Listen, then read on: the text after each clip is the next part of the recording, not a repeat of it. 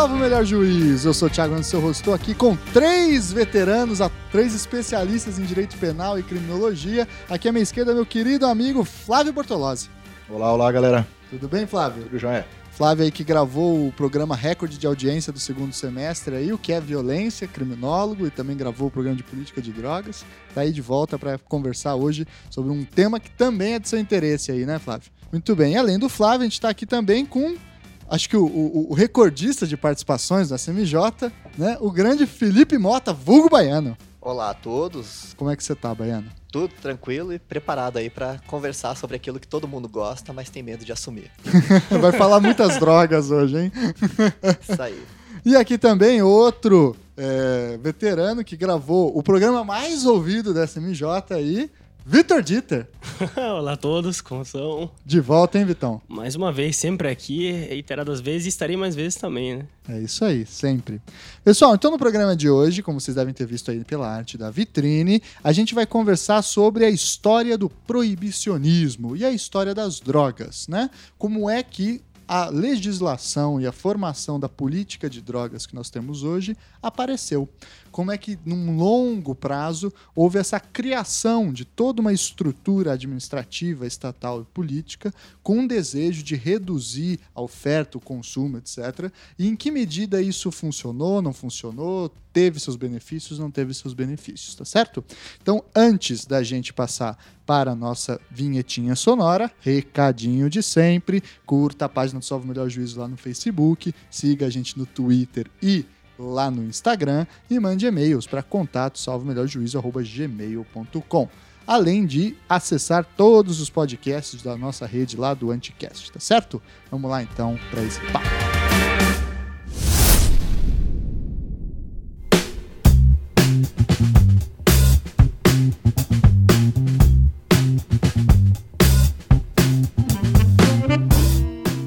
Pois então, pessoal, a relação entre a humanidade e substâncias que hoje nós chamamos de drogas é muito longa, né?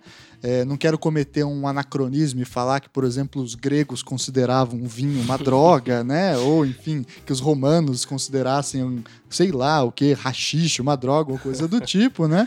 Mas a relação da humanidade com substâncias que alteram o estado corporal, mental, que produzem, então, modificações de estado de espírito, para usar essa expressão, é muito longa, né? Os romanos tinham lá os ungüentos, né? Os perfumes, que eram também não só para perfumar o corpo, mas também para ficar doidão, como a gente diria, né? As bebidas alcoólicas aí que são milenares, né? A cerveja, o vinho, etc plantas, muitas para uso medicinal também, para botânica, não só para é, paisagem, jardinagem e alimentação, mas também com o objetivo de curas, etc.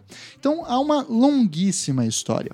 E essa história ela começa a se acelerar ali no fim da Idade Média, com o advento das universidades e o surgimento dos cursos de medicina no Ocidente, onde vão aparecer os estudos um pouco mais é, pontuais e mais sérios sobre a botânica, o nascimento dos boticários, o surgimento também da alquimia, que vão criar então novas mesinhas, misturas de ervas com características curativas, que curiosamente, se eram feitas não sempre, né? Mas se eram feitas por homens, eram considerados saberes médicos, por mulheres era bruxaria, né? Enfim, havia todo um pouco dessa construção. Ao nascimento também da medicina humoral, como se diz, dos humores, né? Que eram humores e mais os, os elementos da água, terra, fogo e ar, etc. Os humores que tinham lá a bilis amarela, enfim, o sangue. o sangue, enfim, então tinha que haver um equilíbrio no corpo e aí um monte de substâncias contribuiriam, né, para curar essas doenças doenças, que eram também doenças da alma, né, como a melancolia, que hoje nós traduzimos como depressão na linguagem psicanalítica, enfim,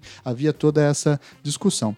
E por volta do século XV surge um livro bastante interessante, que foi escrito um pouco antes, que é a Farmacopeia do Dioscórides, né? Que justamente com a imprensa é, vai circular bastante na Europa e vai ensinar a criar esses medicamentos em casa, etc.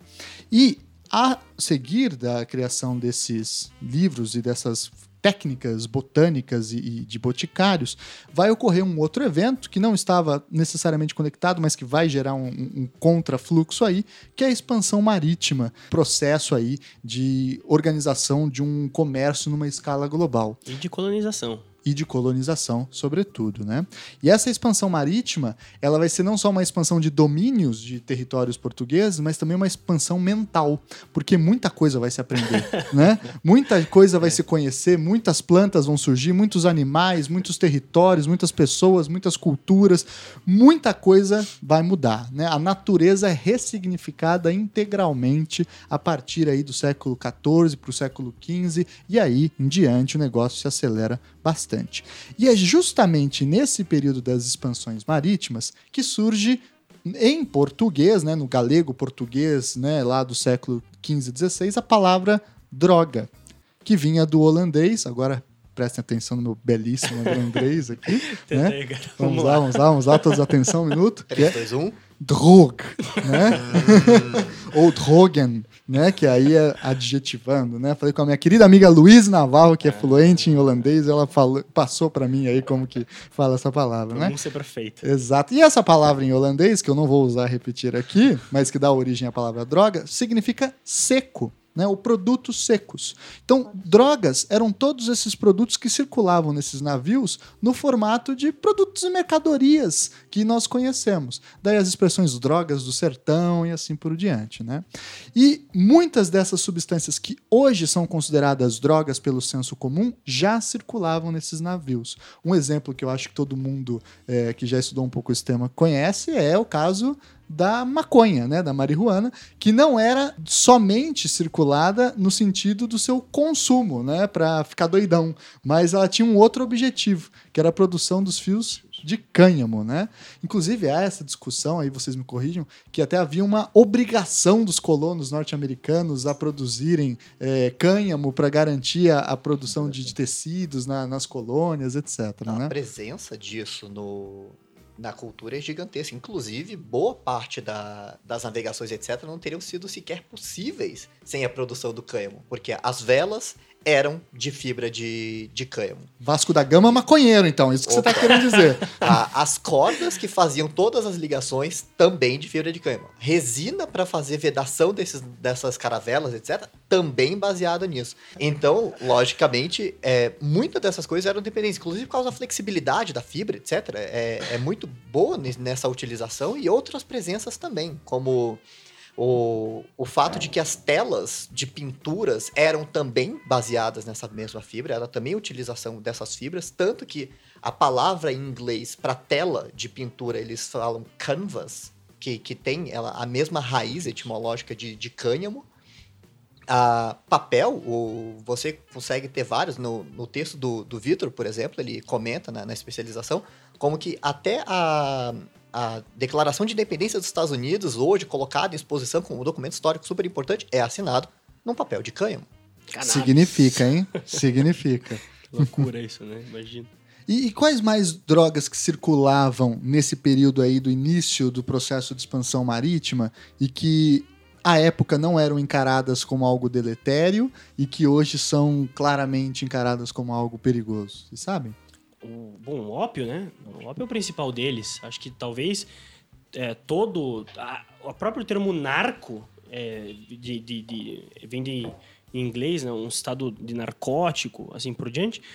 É, esse termo vem do ópio. O ópio é o, é o, é o grande objeto que começa a proibição, que a gente pode tratar logo em seguida, quanto o principal objeto de comercialização, como medicamento, como, como forma de se, de se drogar, como, enfim, é, de, de, estar em estado narcótico. Né? Então, o ópio seria um dos, talvez o principal ali. Os primeiros usos do ópio se pode encontrar é, enfim, no, no, no, Egito Antigo, você encontra é, relatos é, gregos uh, falando do, do, uso do ópio. Era uma, uma planta, enfim, disseminada por tudo e até hoje ainda é bastante disseminada. Inclusive, muita gente come, é, tem alimentação com semente de ópio. Né? As pessoas colocam semente de ópio para. Da papoula, da né? papoula, né? Que é, uhum. que é de onde vem o ópio. É, na verdade, o, o, o desde o século IX na China, tem registro do ópio sendo bastante utilizado como anestésico, né? Quer dizer, uh, para fins de dor tal, ele era utilizado. Então, principalmente nas grandes navegações, era o remédio que tinha para acalmar a dor, para fazer o cara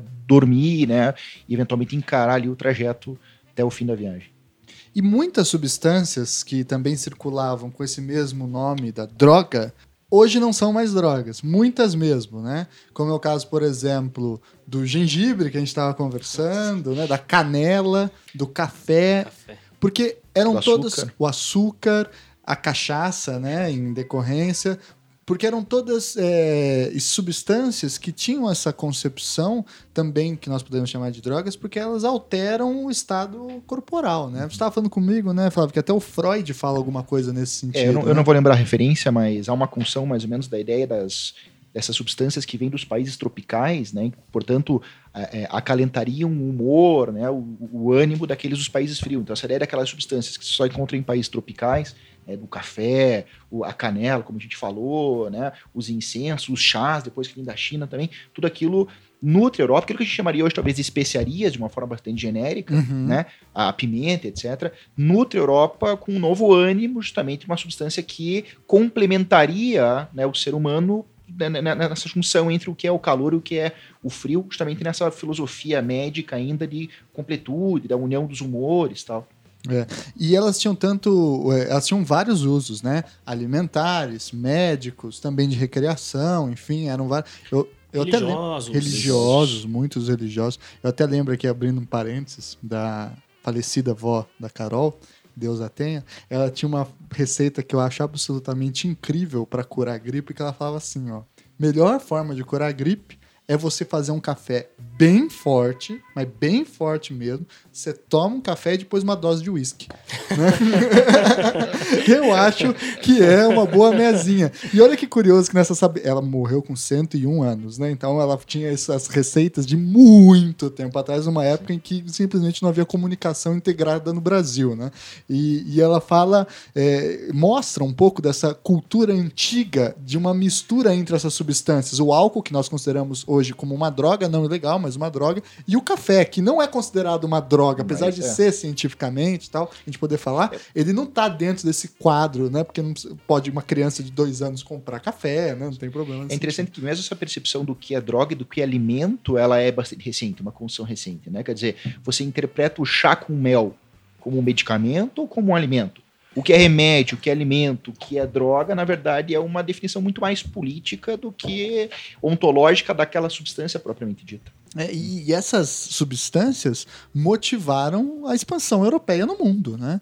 As drogas do sertão no Brasil, por exemplo, elas são centrais para a gente compreender aí o processo de colonização. Né? Até no tocante, por exemplo, o próprio café, que você estava comentando, não é considerado como uma substância tipicamente aquelas proibidas e criminalização, etc.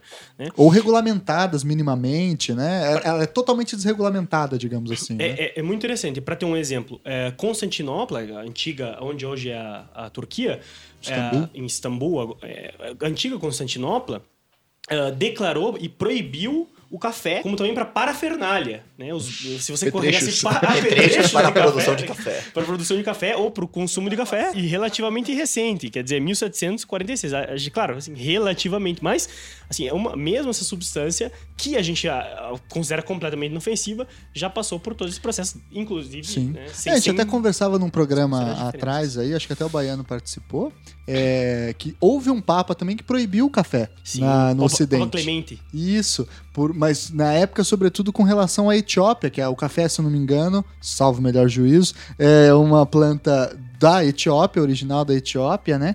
E, enfim, havia toda uma interpretação. É, preconceituosa, não vou falar racista porque talvez seja anacrônico, né? Mas uma interpretação preconceituosa com relação aos etíopes, então se acreditava que aquelas substâncias eram diabólicas, demoníacas, incluindo o café, né? É, e, para lembrar essa história do, do, do Papa Clemente é, VIII, é, é, é, interessante também lembrar que é, o, enquanto um papa chegou, bom, a proibir depois autorizar o uso de café, etc., também um papa fazia propaganda... O vinho Mariani. Do, do, da, do vinho com maconha. É, Cocaína. desculpa, cocaína. What? o Vim Mariani. É, Sim. a, O que, que é vinho, Mariane? Vim Mariani é uma, é uma composição criada e, na. Era uma, uma concorrência entre, se não me engano, os Estados Unidos e, e Itália, é isso? Não, desculpa, eram duas produções nos Estados Unidos, uma que era a, a Coca-Cola e outra que era o Vim Mariani. E os dois, enfim, misturavam de alguma maneira a cocaína nas suas substâncias, né? Nas suas, nas suas, nos seus recipientes. E o Papa, é, acho que Leão, não lembro o número, o Papa Leão tomou o vinho Mariani e disse era excelente. Então era, era, era- a propaganda do vinho Mariani era a cara do Papa dizendo eu adoro isso, né? Essa- isso é, é, é, experimente e tome. E ele fornece, inclusive, ao, a esse senhor Mariani, que é o, o- o criador da- dessa mistura, um, um título honorífico de Benesse Humanitatis ou qualquer coisa parecida, exatamente em reconhecimento dos- das contribuições que ele teria fornecido. Vender ter- aquele vinhão batizado. Exatamente. E isso é uma coisa curiosa, já que estamos fazendo alguns parênteses, de, de que o, o pessoal que esteja nos ouvindo vai ter que fazer um baita de um exercício de purificação a- ao escutar das substâncias que a gente está falando, porque algumas dessas substâncias Detox, são detox. É, a moda é essa uma- agora. Uma, desintoxicação política. que a elas, algumas das substâncias elas são tão estigmatizadas que quando a gente utiliza a palavra droga, a gente pensa imediatamente nas substâncias que são objeto da política criminal de drogas. Só que daí, quando a gente faz a referência à, à noção de droga de uma forma mais ampla, a gente acaba caindo num dilema que o, o, o Sebastian Scherer comenta, que é um problema de definição dessas substâncias. Que a gente vai acabar na- nas definições atuais, que é qualquer coisa que gera uma modificação no estado do, do funcionamento do corpo humano, que no final das contas é qualquer coisa. Até o ar que a gente respira gera uma modificação, a água que a gente bebe muda a nossa sensação de sede assim por diante. Então, a definição de droga é uma definição muito é, difícil de ser feita politicamente para fins legislativos, mas a gente vai utilizar aqui de forma mais ou menos indissociada para se referir a todas essas substâncias, como café, de- seja ela proibida ou não, então álcool, café, etc. Sim. Então, e para inclusive demonstrar como que essas coisas elas, elas transitam na história entre proibição, entre algumas coisas, e como que códigos diversos elas, eles permeiam nesse, né, em todas, todas essas relações. Códigos morais, códigos econômicos, códigos de preconceitos, códigos religiosos e tantas outras coisas aí. E que são, é super importante a gente tentar fazer essa purificação ao ouvir e pensar, mas poxa, eu não penso em chá como droga, eu penso em droga como se fosse cocaína, maconha, crack e assim por diante. Então, a, a gente vai ter que fazer esse tipo de, de exercício semântico de pensar, não, todas essas substâncias elas são é, essencialmente iguais na, na raiz dela, e a única coisa que separa uma de outra é que sobre umas recai uma política criminal e sobre outras não. Eu- o- tem um autor, é, um- um livro muito interessante, o Davenport Hines. É, é um, enfim, acho que um, um autor americano, pelo sobrenome, não sei, mas escreve em inglês. E ele tem uma discussão sobre as três grandes e as três pequenas, né? Só para dizer como essa questão é problemática. Quais são as três grandes? As três grandes são o álcool, o açúcar e o café. As três grandes drogas. né? Enquanto as três pequenas, que seriam objeto de criminalização, é a, a heroína do ópio, a cocaína da folha de coca e a maconha, né? Ou, eventualmente a xixi. E sem contar o grande universo de drogas além disso, né? Que a gente falou de aqui as três grandes, três pequenas, mas a gente pode falar de azepam, né? A gente pode falar de... As sintéticas como um todo, né? As sintéticas, como é, to- toda a indústria farmacêutica produz um tipo de droga, inclusive tipos de alimento, como né, comentado pelo, pelo Flávio, né? É, depois a gente até volta nessa questão da definição possível de droga, definição legal de droga, né? Mas avançando então um pouquinho, a gente vai ver, por exemplo, durante esse processo de expansão marítima e colonização, é, o- a, a importância da- dessas drogas no sentido original da palavra, né? Como produto de, de- de tropical, etc. Por exemplo, naquele famoso livro de 1711 do Antonil, que ficou proibido e quem era inclusive pego com esse livro era condenado por traição e acabava muitas vezes morrendo, que é o Cultura e Opulência do Brasil sobre suas drogas e, e- e minas, né?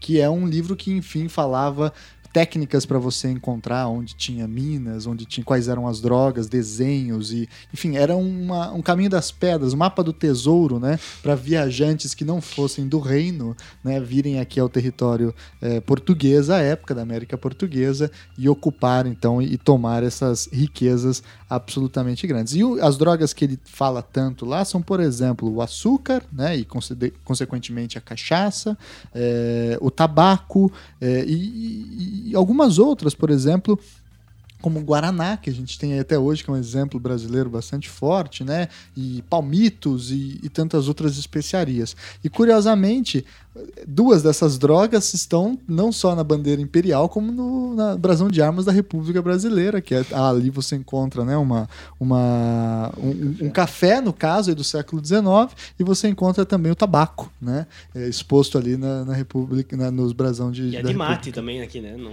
a de mate aqui do sul também. Do mate aqui e é central também, né? A erva guarani, não sei o que lá, né? Que enfim, Sim. era uma erva também indígena, é, utilizada muito para fazer aí o chimarrão da galera. Não, e não, não só isso, se você for pegar a, a época no Brasil colonial, boa parte dos escravos trazidos para o Brasil foram comprados na África com tabaco e aguardente. Então era moeda de troca extremamente valiosa à época, uhum. que permitiu né, a escravidão, ou pelo menos parte da escravidão aqui no Brasil. Sim, e, e sem contar também que muitas dessas ervas e dessas especiarias são contribuições indígenas né, para a cultura ocidental, porque eram sabedorias indígenas utilizadas para as mesinhas, mandingas e para todos os rituais e também para o uso médico deles, que acabaram caindo em circulação na mão dos jesuítas, sobretudo depois que acabaram os medicamentos dos boticários europeus quando eles vieram para ficar Eis aqui primeiras experiências de biopirataria. De biopirataria, tá aí. Atualmente sendo realizadas no nosso Amazonas. Exatamente, por grandes Mas, multinacionais. Nesse campo, talvez não tem como esquecer o dramático caso da coca. Quer dizer, a, a coca, uma planta fundamental para todo o Império Inca e uma planta fundamental para toda a população indígena em torno é, da, da Bolívia, é, enfim, um pouco mais ao norte, etc. Essa droga chega aqui é, a assim, é, é, é, daqui, é oriunda da, né, dessa região, com a chegada dos espanhóis, Uh, por causa do trabalho extremamente cansativo que era imposto aos trabalhadores. Através da mita, da encomenda. Minas, mita, se pagava parte do salário em folha de coca para aliviar o cansaço das tribos. Então, uma substância que era venerada e amada e utilizada de formas fins religiosos, militares e, enfim, com um certo controle e regulação naquela sociedade primitiva, primitiva que é, não no sentido arcaico, antigo, mas né, anterior à, à colonização, aquela sociedade indígena de repente vira alvo de exploração. Então, eles se utilizam de uma substância para a exploração é, desses próprios indígenas curioso que a substância eh, só era conhecida pelo, pelo Império Espanhol e foi desconhecido até as primeiras uh, chegadas aqui dos alemães, 1800, é, 1700, né? final de 1700. Os alemães chegando aqui e dão com uma, uma plantinha que Os vai... viajantes, né, no, no sertão, da... etc. É, que vão, vão chegar aqui ilegalmente, né? Uhum. Muitas vezes com poucas autorizações. Foi só com a queda, com a queda do Império E que mesmo, permitiram muito conhecimento de história colonial, porque eles deixaram diários, né? Esses diários, esses viajantes, hoje é uma das fontes mais ricas que você tem para estudar história e antropologia histórica, porque você tem um relato do século XVIII, por exemplo, do que, que um alemão olha para um índio, o que, que ele narra. Né, qual é a definição que ele tem. Aí você conhece muitos alemães da época, também tem indícios sobre quem que eram os índios, é, é bem interessante. Avançando um pouco aí, já no início do século XIX, em 1813, um dos dicionários mais famosos aí de língua portuguesa e um dos primeiros dicionários produzidos no Brasil, do Antônio Moraes Silva, ele vai definir droga. E ali a gente encontra a seguinte definição: é, todo gênero de especiarias aromáticas, tintas, óleos, raízes, oficiais de tinturaria e botica, mercadorias ligeiras de lã ou seda né? Tanto que depois vai surgir uma palavra, se não me engano, é drogueta, uma coisa assim, que é um tipo de tecido. Né? É, então, a, a, vejam ainda essa longa duração desse caráter é, de especiarias, de mercadorias, enfim, que o conceito de droga detinha. Só que isso começa a mudar e de uma forma bastante acelerada a partir do século XIX, com a edificação e a modernização, digamos assim, da farmácia enquanto um saber específico, enquanto uma ciência, digamos assim, controlada agora por um grupo de pessoas que, para exercer essa atividade, tem que ter certos certificados, certas autorizações, certas qualidades, assim por diante. Eu lembro aqui, por exemplo, no final, com a vinda da família real para o Brasil, vão se abrir ah, as primeiras instituições com o caráter de emitir esses certificados para que os barbeiros pudessem atuar, fazendo também os seus mandingas, a sua- deitar as bichas, como se falava, né? Que era usar eh, sanguessuga e assim por diante, né? E também aplicar algumas mesinhas que eles detinham, né? E com a criação, então, desse corpo, digamos assim, cada vez mais cientificizado e burocratizado de como produzir esse tipo de substância, parece que um retorno ali da Idade Média, né? uma coisa um tanto quanto curiosa. Né? É o caso, por exemplo, do ópio. O ópio ele vai começar a partir do século XIX ser cada vez mais utilizado como um analgésico, né? Se vocês verem, por exemplo, no início do século XIX, qual que era o analgésico circulava no Brasil, era a boa e velha pinga, né? Você enchia a cara do peão, ele entrava em coma alcoólico, aí você tá liberado para fazer o que você precisa fazer, né? E, e ficar abastecendo cachaça durante ah, o procedimento que você tem que aplicar, né? E com o ópio surgindo o analgésico, ele também vai ter uma mo- modificação na sua própria manifestação física. Ele não vai mais ser, eu nem sei como que é o ópio na sua forma natural, enfim, mas agora ele vai começar a se- aparecer dentro de vidrinhos, né? Aparecer cada vez mais é, num invólucro higiênico, digamos assim, que cria um ar é, mágico, eventualmente, a essa substância, né? Surgem os elixires, as fórmulas secretas que prometiam todos os tipos de cura. Aí a gente sempre lembra, sobretudo naquela um tipo de cultura do steampunk, por exemplo, que é típico do século XIX, né? Que é um século XIX é, evoluído tecnologicamente, tem muito essa cultura dos elixir, né, das receitas ou dos das fórmulas secretas que prometiam vida eterna a partir de experimentos médicos novos, assim É um por cenário diante. tipicamente vitoriano. Você Tipicamente imagina, vitor- Você imagina vitoriano. o cenário vitoriano quando você lê qualquer tipo de texto que tenha essa, essa, essa ambientação. Essa de ambientação. Steampunk, esse punk de vapor aí. E vem também aí nessa mesma época os primeiros laboratórios como a gente conhece hoje, né? Cada vez mais com essa característica de pessoas usando, enfim, jaquetas brancas, entrando em certos espaços, com certos controles tecnológicos, de higiene, etc. E aí uma das primeiras formas pela qual o direito se relaciona com essas substâncias, e aí é um- uma coisa que eu tô pensando aqui que é um chute meu, vai ser uma delas é com relação a uma categoria que já existia à época, que é o direito autoral ou os direitos intelectuais. Ou seja, a questão agora é saber se o que você está vendendo sobre a fórmula secreta do Flávio Bortolozzi foi ele mesmo que fez ou se é falsificado. Porque se for falsificado, ela é algo errado, que pode fazer mal, que pode gerar efeitos contrários e assim por diante. As patentes estão muito em debate na época, né? O- um, dos processos que acontece no, no começo do século XIX em diante, mas você vê ele acentuado a meados do século XIX, então 1840, 1830 em diante, 1850 com 1860, todo esse período tem a consolidação, como você fala, de um lado da medici- do- do- das associações, associações de médicos, não é qualquer um que era médico, você precisava passar por um procedimento específico para poder receitar, para internar alguém, para, enfim, realizar cirurgia assim por diante. E também das associações farmacêuticas. E esse processo é um processo mundial. Ele começa em alguns cantos, na Alemanha, na Inglaterra, que são é, lugares pioneiros nesse sentido, mas rapidamente se expande pelo mundo. Né? Estados Unidos é um, um bom exemplo disso. O Brasil vai importar sim quando possível. Todo mundo vai importar essa divisão, não só entre curandeiros e médicos, mas também entre substâncias ah, que são médicas e substâncias que não são médicas. E nisso, as patentes são fundamentais. Ou seja, é, um- um- uma grande dedicação de uma indústria farmacêutica para desenvolver um medicamento específico né, torna fundamental que aquele medicamento seja protegido de roubo de outras pessoas.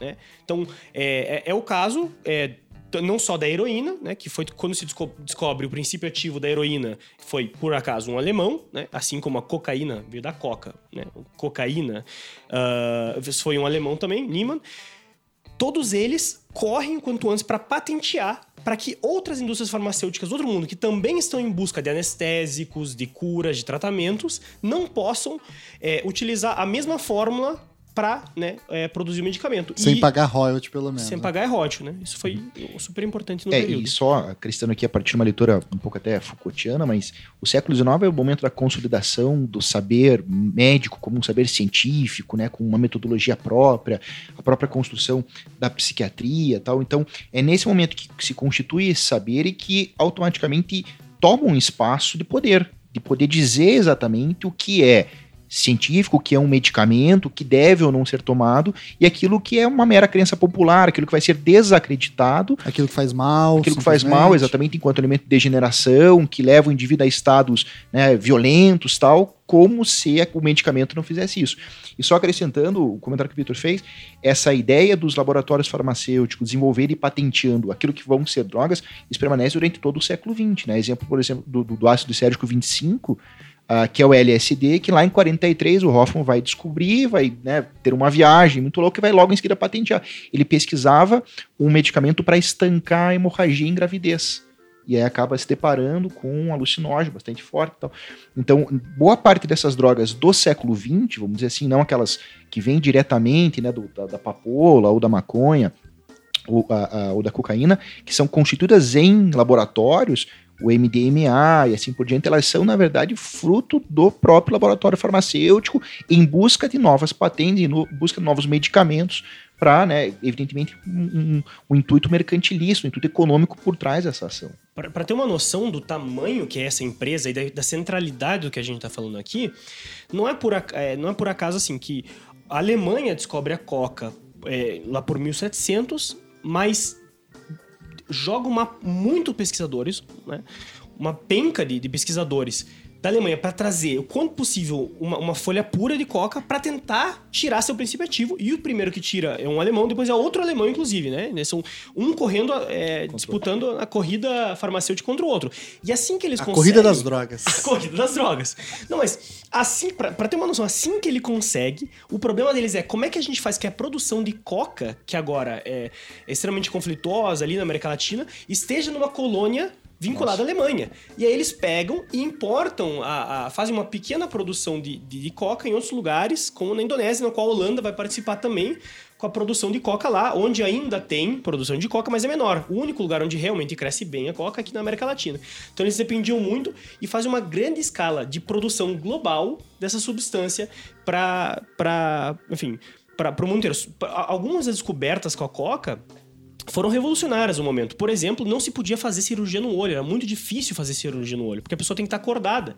E descobriram que a cocaína era um dos poucos anestésicos locais. Você conseguia colocar no olho e a pessoa não sentia mais. Então você conseguia fazer cirurgia com a pessoa acordada, olhando, cortando o olho e fazer a intervenção cirúrgica. É uma puta revolução, né? A gente tá falando de um processo de, de, um, de esforço e desenvolvimento farmacêutico, médico, descobertas que são, assim, fazem parte do que a gente constitui hoje normal, natural, né? E, e foi um- uma luta travada constantemente. Principalmente os alemães que estavam atrás da corrida é, imperial, né? Vamos lembrar que aqui tem o imperialismo, isso é muito importante. Os alemães estavam atrás dessa corrida imperial, nas colônias, atrás dos, da- dos comércios, né, etc. Estão disputando com a principal indústria farmacêutica do mundo, que é a Inglaterra. Né?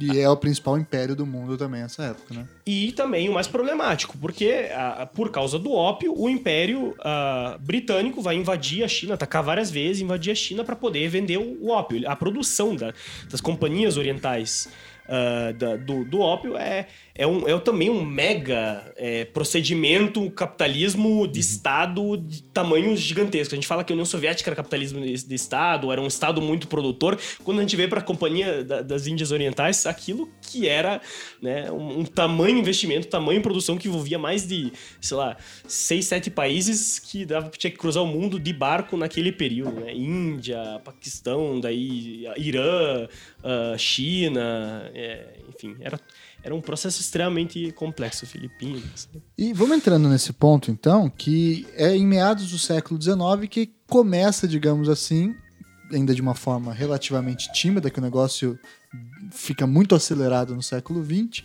a história do proibicionismo propriamente dito, né? E a gente pode falar que o primeiro capítulo dessa história do proibicionismo foi exatamente aí o que o Vitor já apontou pra gente, que é a Guerra do Ópio, né? Na verdade são duas guerras do ópio, a primeira em 1839 a 1842 e a segunda de 1856 a 1860, que envolvia aí o Império Inglês e os territórios ali na China. Do que se tratou propriamente essa guerra e o que ela tem a ver com o proibicionismo?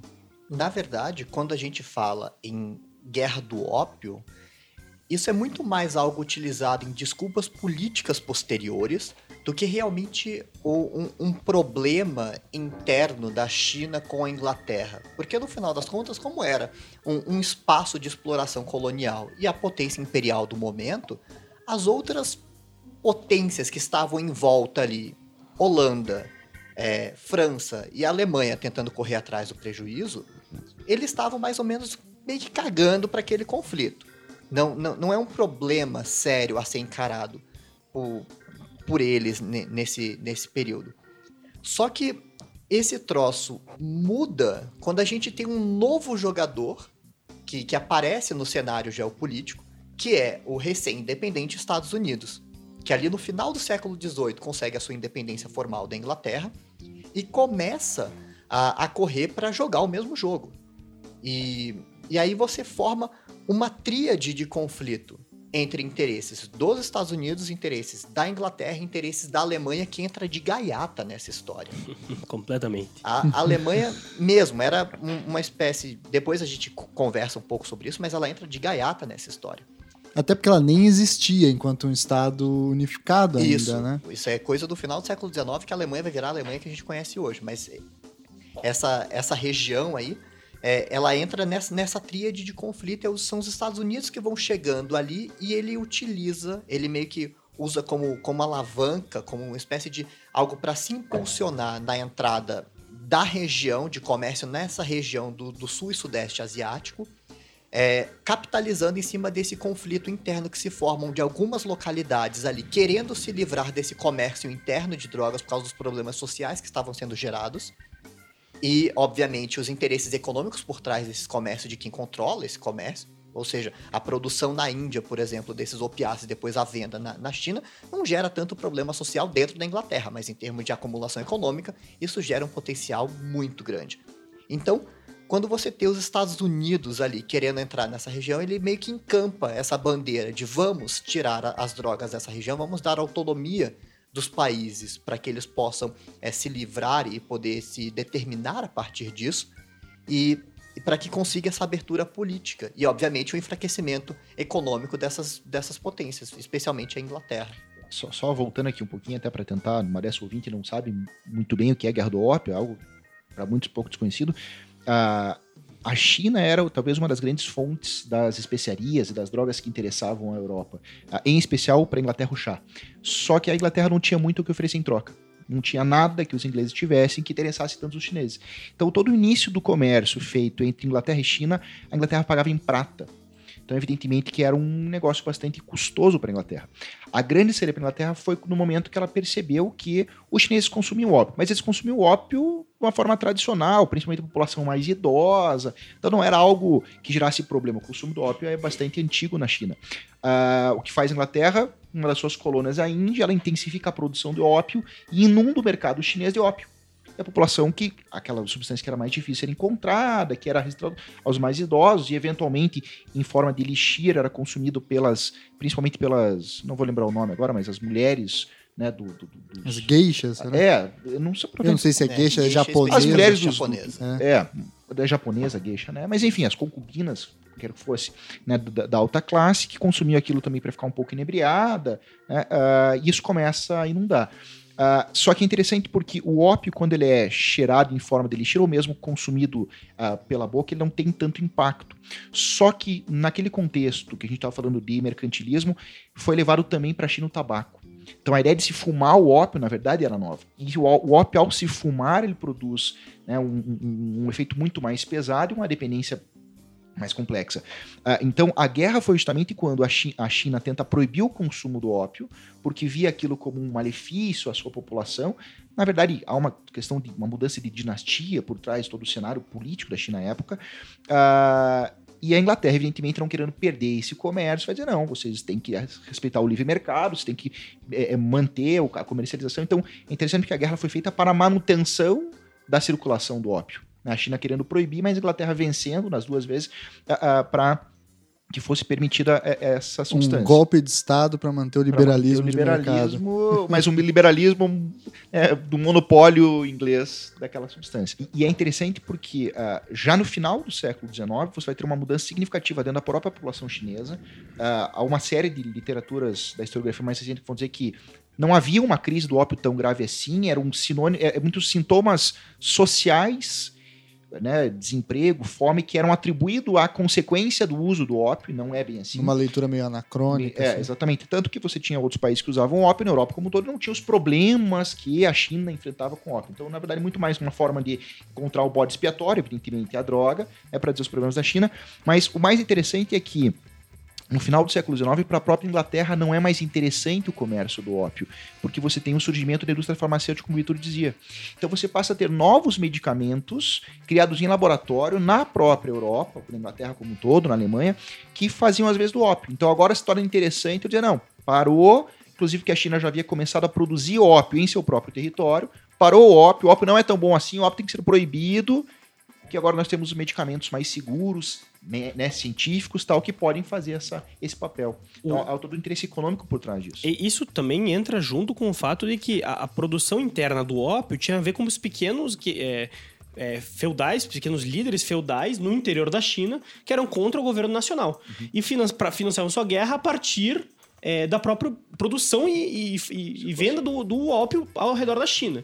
Então, digamos, é, é como se a, a- a política de, de permitir o livre acesso do ópio para beneficiar a Inglaterra, agora não estava beneficiando a Inglaterra, estava beneficiando os próprios líderes internos que quebravam o governo central, que não era interessante, que era um governo agora, né, depois do fim da guerra, amigo à Inglaterra. Então, os interesses, digamos, ali de, de conflito das, das, das grandes classes, digamos, ali, né, um pouco que manifestou essa, essa mudança de política também britânica, que não era contra a venda do ópio. Só que também já não era a commodity principal, não era o carro-chefe do imperialismo britânico ali na região. Né? Cada vez mais a Índia dependia menos do- dos produtores de ópio, o ópio era problemático eh, crescer ali na Índia e era problemático sua venda na China. Então, a- eh, uma paulatina diminuição da, da, da venda do ópio na China ao longo desse período. Só, só fazendo um gancho ao que você falou, se pegar alguns jornais brasileiros a- a- da segunda metade do século XIX, quer dizer, depois você tem essa, esse cisma do Brasil com a Inglaterra pelo fim da escravidão, em que ainda havia a manutenção do comércio do ópio, você vai ter uma série de publicações com uma certa ironia, dizendo, olha, né, os ingleses é, é, acabam com o nosso mercado aqui, impondo restrições à escravidão, mas mantém uma escravidão do ópio na China, para os seus interesses econômicos e tal. Então havia, né, fez o comentário aqui no Brasil, havia essa, essa percepção imperialista da Inglaterra como sendo seus interesses econômicos colocados acima de qualquer elemento, seja no Brasil, seja na China, né, nesse contexto. Olha só. E avançando um pouco dentro dessa discussão, o Baiano já adiantou pra gente que tinha esse novo player ali na região geopolítica, que é os Estados Unidos. E os Estados Unidos vão- vai ser também um dos grandes atores na história do proibicionismo, né? Mas naquele momento específico, qual que era o papel dele naquela região ali e em que medida isso gera efeitos depois para a construção do proibicionismo local deles, né? Que também é da metade do século XIX. Bem, eles entram com essa bandeira meio misturada entre uma bandeira moral, porque tem uma questão protestante aí por trás bastante forte, tem a questão econômica e geopolítica também, e é muito difícil em toda a história do proibicionismo, seja lá quanto cá, diferenciar essas camadas. É meio como caixa de leite. Você não separa o plástico do metal do papelão, é tudo meio misturado ali, é meio difícil de fazer essa separação. Ela é muito mais didática do que realmente algo que você consiga dizer, ah não, mas neste momento a pessoa está fazendo um discurso religioso, mas ali é um político recebendo, é, sei lá, a partir de ideias econômicas e fazendo uma análise. Essa coisa é muito difícil de retirar. É a tem todo- Tetra Pak da percepção Ah, das drogas. Por aí. Adoro metáfora. E aí eles, eles chegam ali, meio com, com toda essa mistura, então tem elementos morais aí, como existem elementos econômicos, e o, o grande discurso que cola na região é nós vamos deixar que os países locais com, façam a gestão dessas substâncias, inclusive podendo optar por não fazer a circulação delas. E, e eles auxiliam na, no Sudeste Asiático na independência de alguns países, eu não vou lembrar agora quais, talvez Filipinas. o Vitor aí me ajude, Filipinas. que, da Filipinas. Espanha, que, que se livra disso e, e a grande bandeira é: vocês agora são nossa colônia, mas vocês têm autonomia para poder fazer o, a circulação de, de cocaína à vontade, conforme vocês quiserem. E é uma cacetada de ilhas sobre o domínio americano também no Pacífico, né? De ópio, de ópio. Ópio, perdão, então, não de cocaína, de ópio. E, mas aí, com, com essa bandeira de vamos permitir, eles vão ingressando cada vez mais no continente e a China é a galinha dos ovos de ouro da região.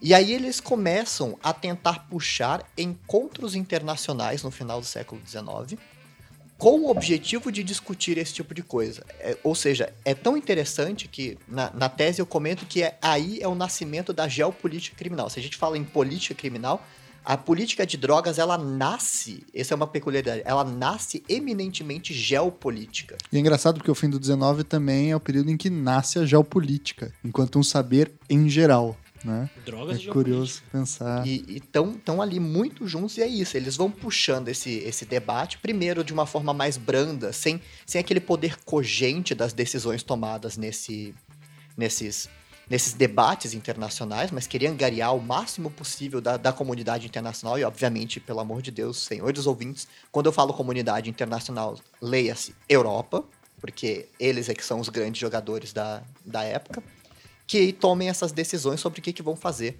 é, em torno da, da região. E aí tem uma história super complexa e, e e bem detalhada sobre cada um desses encontros que são feitos, e eles são super interessantes sobre manobras internacionais da, da Inglaterra tentando dizer só vou conseguir aplicar isso se a Alemanha entrar junto, aí a Alemanha dizendo eu só vou fazer isso depois que todo mundo assinar esse negócio e ela não assina o, o tratado, e aí depois é forçada no final da, segunda, da Primeira Guerra. Então tem coisas bem interessantes aí, mas a história de forma bastante sintética é isso. Os Estados Unidos tentam angariar a comunidade internacional em torno dessa questão, e chama a Inglaterra para o jogo. Diz: olha, Inglaterra, você tem que parar de vender esse troço na, na região, porque eles estão querendo simplesmente se autodeterminar. Só que a Inglaterra, e, embora já tivesse perdendo esse espaço, tinha a grande ameaça da indústria farmacêutica. Ele dizia: eu não vou perder esse pouco espaço que eu já tenho da indústria dos opiáceos e abrir as pernas para a indústria farmacêutica alemã que estava se arregando com, com o comércio da- das substâncias derivadas de, de cocaína. Tanto o Baiano quanto o Vitor moraram na Alemanha, né? Eu já tive essa oportunidade de estudar um tempinho lá. E uma coisa que é muito curiosa é que você vai nas universidades alemãs mais antigas, Heidelberg e tal, e tem um setor ali meio de museu, meio histórico, e sempre tem um setor de farmácia, né? Que eles conservam, inclusive, onde era a farmácia, onde tá. Eles conservam os potes da época, o equipamento da época, o utensílio da época, e você vê realmente como a Alemanha, enfim, que não era bem a Alemanha, né? Aquelas regiões ali é, da Prússia, enfim, dos vários reinos da Baviera, enfim, é, formavam aquela complexa indústria farmacêutica do processo de modernização do século XIX dos saberes médicos, né? É, não, ab- absolutamente. O, o processo da, da, da expansão da, da indústria farmacêutica alemã é um dos poucos que se faz em associação quase é, idêntica com, com, com o crescimento das universidades na, no setor farmacêutico. As universidades e os professores das universidades eram importantes ah, físicos, químicos que faziam ah, trabalhos com, as, com, com as, as propriedades farmacêuticas. Então tinha muita publicação dos alemães Tá aí o, sentido. o, o Bunsen, lá do Bico de Bunsen, para quem lembra das aulas de química, né? Que era professor em Heidelberg. É, enfim, era um cara que trabalhava na parte farmacêutica também, né? Curioso ver essas coisas. O- E o que é curioso disso tudo é que tanto a Inglaterra quanto a Alemanha eram também países puritanos, eram países que tinham um interesse moral, religioso que, que pegava.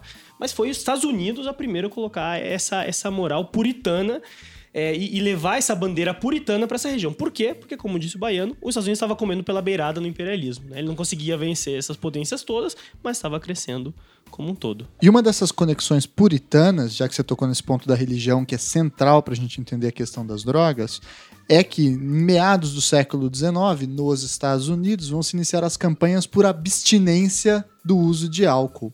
E também algumas primeiras campanhas de proibição do álcool já na metade do século XIX, como é o caso do estado do Maine, que em 1851 vai proibir o álcool, né? Muito antes de Al Capone, muito antes de toda essa é, discussão, né?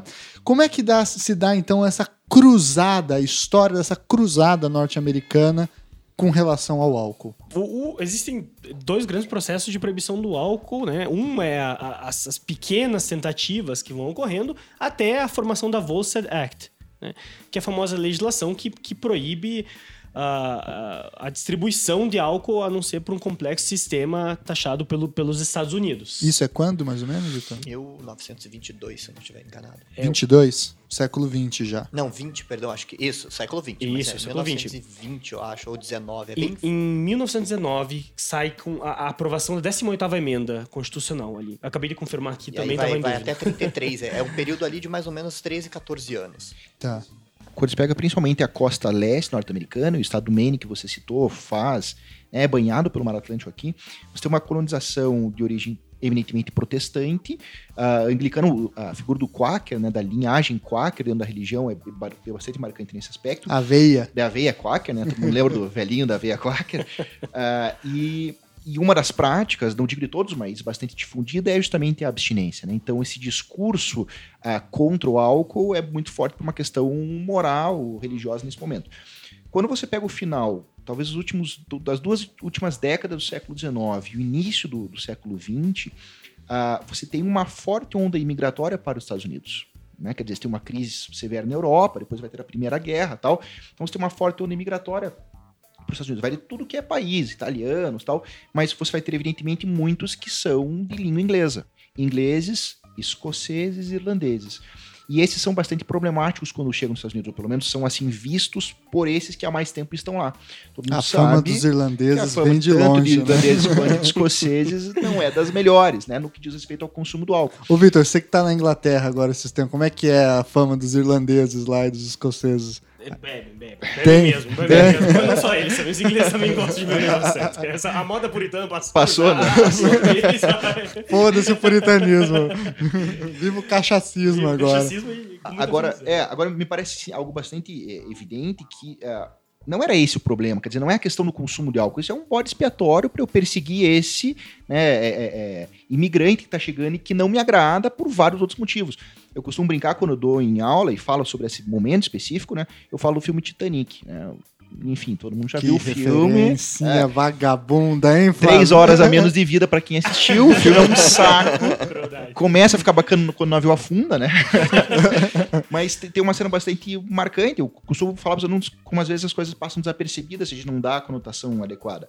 Ah, Kate, não é Kate, eu não lembro o nome dela, achei Kate. Enfim, a, a mocinha, do, ela é inglesa, vem na primeira classe, né? Três talheres para cada lado, naquela festa, todo mundo vestido de gala tal. Fazendo oh. citação de Freud, quando ela ironiza um dos caras na mesa, isso é uma, também uma referência interessante. Ela cita Freud como dando uma espécie de, de quebrada no cara Meu sendo machista. Deus, temos gente fã de Titanic aqui mesmo. Pois sabe que não tem droga que não faz mal. Aí, ó.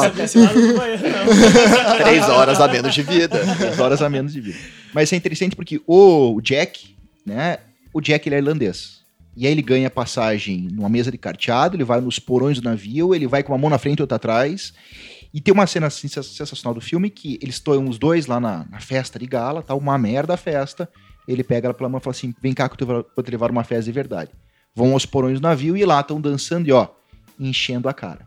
Quer dizer, imagine chegando 50, 100 Titanics por mês nos Estados Unidos. O pânico dos caras com a cerveja no aqui acabou esse então, país. É aquele bando desempregado que consome álcool com bastante frequência e tal. Isso, evidentemente, gera um pânico social. Que, que, que, que gostam de se embriagar uhum. nos, nos bares. Gangues de Nova York. É. Aí uma indicação que vale a pena, Baiano. então, é, é verdade. Isso é uma ótima observação. Existe um enorme classicismo né? Que junto com esse classicismo não há como negar um racismo, né? preconceito do- com os irlandeses, que são uma classe inferior entre uma raça inferior entre aqueles entre ingleses, né? E os americanos puritanos ingleses que vieram, os irlandeses eram considerados raça inferiores, assim como também os italianos, assim como também os poloneses e judeus poloneses, né? É, enfim, toda essa população era considerada e gostava de beber. Os católicos impuros que não sabiam. E é interessante, logo a gente vai chegar nesse ponto, mas quando a gente pega a década de 20, Chicago, Nova York, você vai perceber que o crime organizado, as famílias, né, tal, são de poloneses, são de italianos, são de Sim. irlandeses, né? É ali que se forma justamente essa minoria, entre aspas, que dá origem ao, ou daria, entre aspas, origem ao crime organizado. Tocando nesse ponto que vocês comentaram com relação à raça e com o preconceito envolvendo e conectando aí a substância com um grupo étnico e com um pânico social, algo relativamente parecido acontece aqui no Brasil, né? É o caso, por exemplo, do Brasil ter sido o primeiro país já independente, essa altura do campeonato, a proibir a maconha no mundo, né? Como é que foi essa história? O detalhe. Ele não só proibiu, ele utilizou uma legislação criminal para isso. Isso é, é duplamente novidade. Veja só. É, é uma, é uma tristeza é, falar. E, e- e tudo fruto, é, ou tudo leva a, a- a- entender. Foi invenção da, da bancada da bala? a- a- a- eu não sei, é, deve, deve ter sido naquele período a invenção da, da banca da pólvora, né? É, pra, pra tirar com mosquetes. Pô, a primeira legislação que a gente conhece, criminalizatória ah, da maconha, foi uma legislação de 4 de outubro de 1830 da Câmara Municipal do Rio de Janeiro, que criminaliza o quê? O pito de pango. Pito, né? O, o pito é o cigarro e o pango era A a, maconha. a maconha. Ou fumo de Angola, também chamado, né? O fumo de Angola. E exatamente por quê? Porque como era feita aquela troca de escravos, os escravos vinham, né, trocados por tabaco e, e, e açúcar, Cachaça, e é. cachaça, desculpa, é, eles entravam aqui carregando uma pequena pochete, que era um comparativo a um pochete que os, os escravos africanos carregavam, com sementes de maconha. Então, é embrionária da, da criação do país, do Brasil, né? Embrionária, porque a, es- a escravidão e, e, portanto, a influência negra no Brasil é, vem com a maconha junto. Sim. E chega aqui e planta a maconha e cresce a maconha e consome a maconha. Não é algo que se saiba, pelo menos, que os senhores utilizassem. Assim como a cachaça também não era muito bem vista, embora sabia que a cachaça alguns senhores né, Curtiam. uma cachaçinha. Mas o, pito de pango é conhecido como um uso que era é, dos, dos africanos, né, do- dos negros.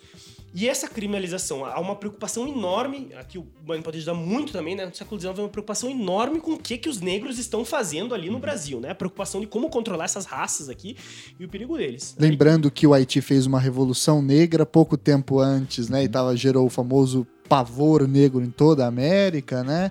Outra coisa, detalhe que a gente já comentou em algum podcast aqui, que a palavra cachimbo e todas as palavras que têm som de CH são palavras de dialetos africanos que Ah, foram Normalmente do eixo aportuguesados. Bantu, sim. Exato, então é, é curioso ver essa conexão bastante forte aí. É, é, só é, rapidinho pegando o gancho que o, que o Vitor falou, a questão da cachaça, né, vista como também uma droga que passa a gerar uma preocupação no Brasil no século XIX, a construção da figura do alcoólatra, porque, claro, o alcoólatra é o consumidor de cachaça, de pinga de rua, e a criminalização da própria capoeira, né? Quer dizer, como a ideia de se criminalizar o consumo do pito de panga, ela não está vinculada com uma preocupação de saúde pública ou algo do gênero. Não, é na verdade uma forma de controle de uma população específica que gera uma certa fobia, gera um certo medo, que são os negros naquele contexto. Como foi, posteriormente, inclusive, criminalizada a capoeira, como Uhum. tradicionalmente vários hábitos foram criminalizados. A música, né? E isso se, arti- se articula com. E é, e é isso, espero que isso fique bem claro para todo mundo que escute, como que esse controle é muito racializado. Isso é para controle de populações. Não tem nada a ver com controle de comportamentos, controle de um interesse generalizado de melhorar a saúde, etc. Isso é controle bem focado em alguns grupos sociais e você utiliza isso como uma espécie de é, elemento indireto para você não dizer que você está querendo controlar negros, você está querendo controlar a substância. E pa- parece um discurso político muito mais neutro. E aí, nesse sentido, até Higiênico, eu né? utilizar aí a, a, a referência da 13 terceira emenda, um documentário que saiu aí há alguns meses, bem interessante para discutir sobre isso, como que esse discurso é, mais brando, sem, sem ir direto nas populações via drogas, é muito mais palatável para as populações. E, e no caso da, da questão do Brasil, para pegar esse período aí, desse, ao longo do século XIX, aquele iníciozinho do século XX, que é foi onde a gente parou ali, como que isso gera também, e com um especial destaque ali em 1888, com, com a abolição formal da, da escravidão, você tinha uma população negra que vinha sendo liberada gradativamente, não, não foi a lei áurea, isso é um, é um, Ah. é um processo muito mais A longo. que escravidão começa- é um- uma instituição no Brasil absolutamente complexa, com muitas Isso. facetas, muitas características. E a né? abolição ela começa mais ou menos ali com Eusébio de Queiroz, isso vai se postergando aí até chegar na Lei Áurea. E esse, e esse processo de abolição vai colocando uma população antes escrava agora no mercado de trabalho e com uma inserção social diferenciada, um regime jurídico diferenciado que sai de propriedade para sujeito de direitos. Isso é, é muito radical. E, obviamente, você precisa controlar essa população por mecanismos diversos. Se a- o, o direito civil não está regulando, a gente vai pelos costumes. E a maconha é um desses principais meios, que ele era utilizado, inclusive, em diversas liturgias religiosas. E assim como é utilizado o álcool em liturgias cristãs. E aí eles utilizavam a maconha. E um, da- um dos requisitos ali no início já do século XX para o reconhecimento das, de algumas religiões de matriz africana, para que elas não fossem criminalizadas, era a abolição do uso da maconha nas liturgias. Ou seja, como que coisas sutis ali, como forma de controle social desses grupos que estavam gerando, mais uma vez, pânico social, pavor, etc., com essa é, quantidade gigantesca de pessoas que agora são, são reguladas juridicamente diferentes. E, e como que você ainda por cima controla esse grupo por mecanismos diversos, ou seja, via maconha.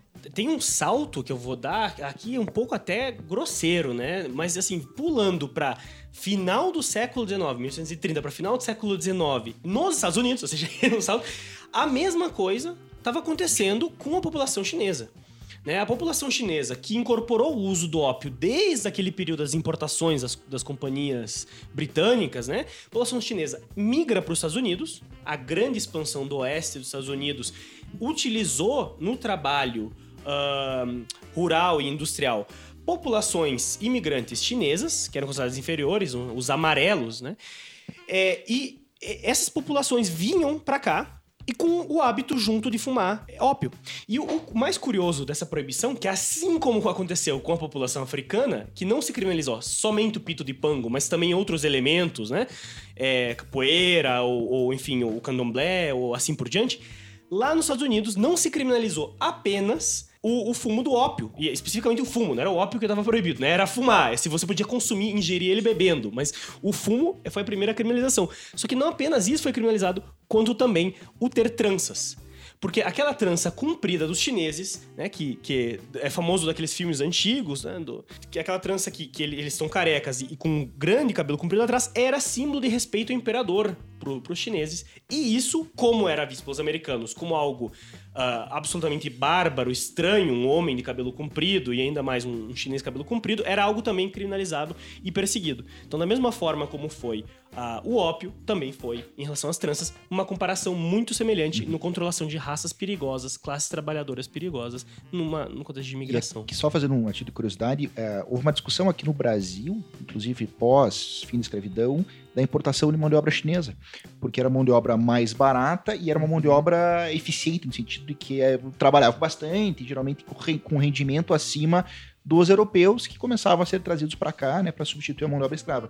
E aí, uma das, da- das alegações contra a importação, daqueles que eram contra a importação mão- da- da mão de obra chinesa, era justamente que eles tinham o consumo do ópio, que isso degeneraria a raça brasileira, porque o europeu teria uma condição melhor de se a- a- a- inserir no contexto brasileiro, por isso a prioridade é o europeu. E tá aí o Nina Rodrigues e toda aquela galera da criminologia positivista do fim do século XIX, né? Era bem legal, né?